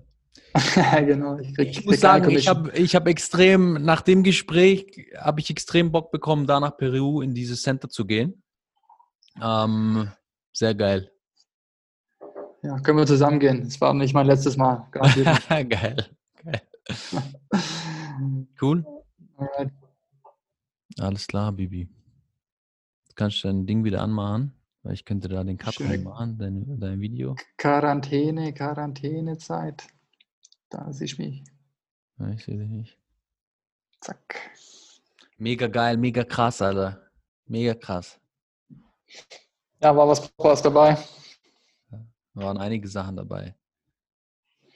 Keine Ahnung, wie man das jetzt wieder schneiden willst, weil da war jetzt halt viel Zwischengelaber und so. Was du meintest mit, mit Kontext ist schon wichtig. Also ultra wichtig natürlich. Ähm, damit die Leute nicht glauben, hier, gehst da hin. Ich schneide da gar nichts. Ja, easy. Oder soll ich was schneiden? Wenn du was willst, schneide ich was. Nein, nein, nein, nein, weil du nur meintest zwischendrin mit, äh, ist wichtig mit dem Kontext. Ich habe jetzt ja nicht zwischen den jeweiligen Zeremonien, bin ich jetzt nicht nochmal auf den Kontext eingegangen. Ich habe einfach erzählt, die ganzen Zeremonien. Ja, das ist ja auch richtig sind. so. Das ist ja, ich bin ja dafür da, im Endeffekt diesen Kontext dann, das ist ja das. Ja, dann perfekt. Ähm, ja, boah, alter Schwede. Wir haben es ja, stimmt, wir haben noch gar nicht, ich habe dir noch gar nicht mehr Infos gegeben. Wir haben, deswegen bist du so heiß darauf gewesen, es zu hören. ähm, ja, ist krass, Junge. Ja, ich könnte jetzt noch krasse Fragen stellen, ja. Aber ich, ich, ja. Es war schon die. Ja, ich jetzt Recording Stop, Junge. Jetzt kann ich mir off für die Extended Vision. für die Leute, die zahlen, die kriegen dann die Insights. Ja. Aber gibt es noch was, wo du sagst, hey, das musst du, muss ich unbedingt wissen? Nee, oder? Das war jetzt nichts, oder? ich habe ich, ich hab da schon eigentlich alles erzählt. Klar, ich hätte jetzt noch viel mehr ins Detail gehen können, aber die letzte Zeremonie war schon abgefahren. Also die erste mit meinem Dad war krass. Ja. Und ich war halt da in dieser, ich habe das schon mal, glaube ich, erzählt auf dem Boot, ähm, der Moment, wo mein Opa gestorben war. Ähm, vor jetzt sechs Jahren, sechseinhalb Jahren. Das war der Moment, wo ich entschlossen habe, bei IBM zu kündigen, um dann einen neuen Job zu machen. Und die, in dem Moment, das war bei meinem Opa, die haben den daheim gelassen bei sich. Ähm, und mein Dad hatte dann schon zu der Zeit ähm, so ein Pre-Retirement Package annehmen können von IBM. Die haben da gerade so eine Abfindungsquelle rausgelassen. Er hat es genommen und er hatte dann die Zeit mit, meinem, mit seinem Vater, die letzten drei Monate praktisch dann da Zeit zu verbringen. Und ich hatte da gerade irgendwie Kundentermine, keine Ahnung, war ein Freitag und habe mich mein Dad angerufen gehabt und gemeint, okay, das heute, das wird jetzt bald passieren. Ich würde mich freuen, wenn du hier mit dazu kommst, so dass ich bei ihm bin in dem Moment, ähm, wenn sein Vater stirbt. Und habe ich gesagt, klar, bin ich dann dahin, noch vor vollem Anzug und so, bin dann dahin. Ähm, dann waren es praktisch drei Generationen, mein Opa, mein Vater und ich, in dem äh, Wohnzimmer bei meinem Opa. Und meinen Bruder angerufen und gefragt, hey, kommst du auch und so? Und der war voll fertig, der hat mal, er kriegt das nicht hin, das ist zu hart für den und so und kein anderes. Das heißt, es war nur mein Opa, mein Vater und ich. Und wir haben ihn dann praktisch begleitet in den letzten Schritten. Ähm, und habe halt dann praktisch gesehen, wie er gestorben ist vor meinen Augen. Und ich habe in seinen krass. Augen gesehen, ja, es war krass, und ich habe in seinen Augen gesehen, beim Gehen, und durch die Geschichten, die mein Dad mir erzählt hat, die die jetzt in den drei Monaten dann davor geteilt hatten und so, aber ich hatte in seinen Augen gesehen, das Einzige, was ich daraus lesen konnte, war Regret. Und der Moment Fuck. ist mir so krass drin. Und ich habe in dem Moment geschworen, dass ich nicht so sterben werde in dem Moment. Und ähm, habe dann danach entschlossen, ich habe die Kündigung geschrieben und habe die noch an dem Tag ausgehauen bei IBM, weil das mich angekotzt hat alles und so und bin dann zum nächsten Ding gegangen, Informatiker und so. Aber das war jetzt rückblickend, war das der Moment, der Inception-Moment, wo ich zu mir innerlich irgendwas gesagt habe, I don't wanna, I just wanna, I don't wanna be just like anyone else. Ich will nicht, wenn ich mit 90 da und sterbe, sagen müssen, weil ich wünschte, ich hätte mal das und das probiert und ich hätte die Eier gehabt, doch das zu machen. Da hat es angefangen. Und in der ersten Zeremonie wurde ich zurückkatapultiert in diese Situation und war praktisch wieder live dabei und habe aber in der Form dann nicht nur meinen Schmerz empfunden, sondern den von meinem Dad und meinem Opa gleichzeitig. Deswegen war das so der Schmerz von allen dreien auf einmal und deswegen war das so krass, dieser Purge, den ich da hatte. Und ich habe geheult, Alter, ich sag's dir, ich habe geflennt, noch nie in meinem Leben. Es waren solche großen Tränen, Alter. Und es kam raus und ich habe nicht aufgehört. Das war so krass. Boah, aber mega reinigend, war richtig, richtig schön. Ja. War krass. Das wolltest du noch scheren eigentlich, oder was? Jetzt wollte ich dir jetzt scheren. Das willst du nicht noch öffentlich ja die, scheren. Ja. Das habe ich ja in der Kurzversion erklärt. Ja, ja, ja aber ich kann das noch reinnehmen, wenn du willst.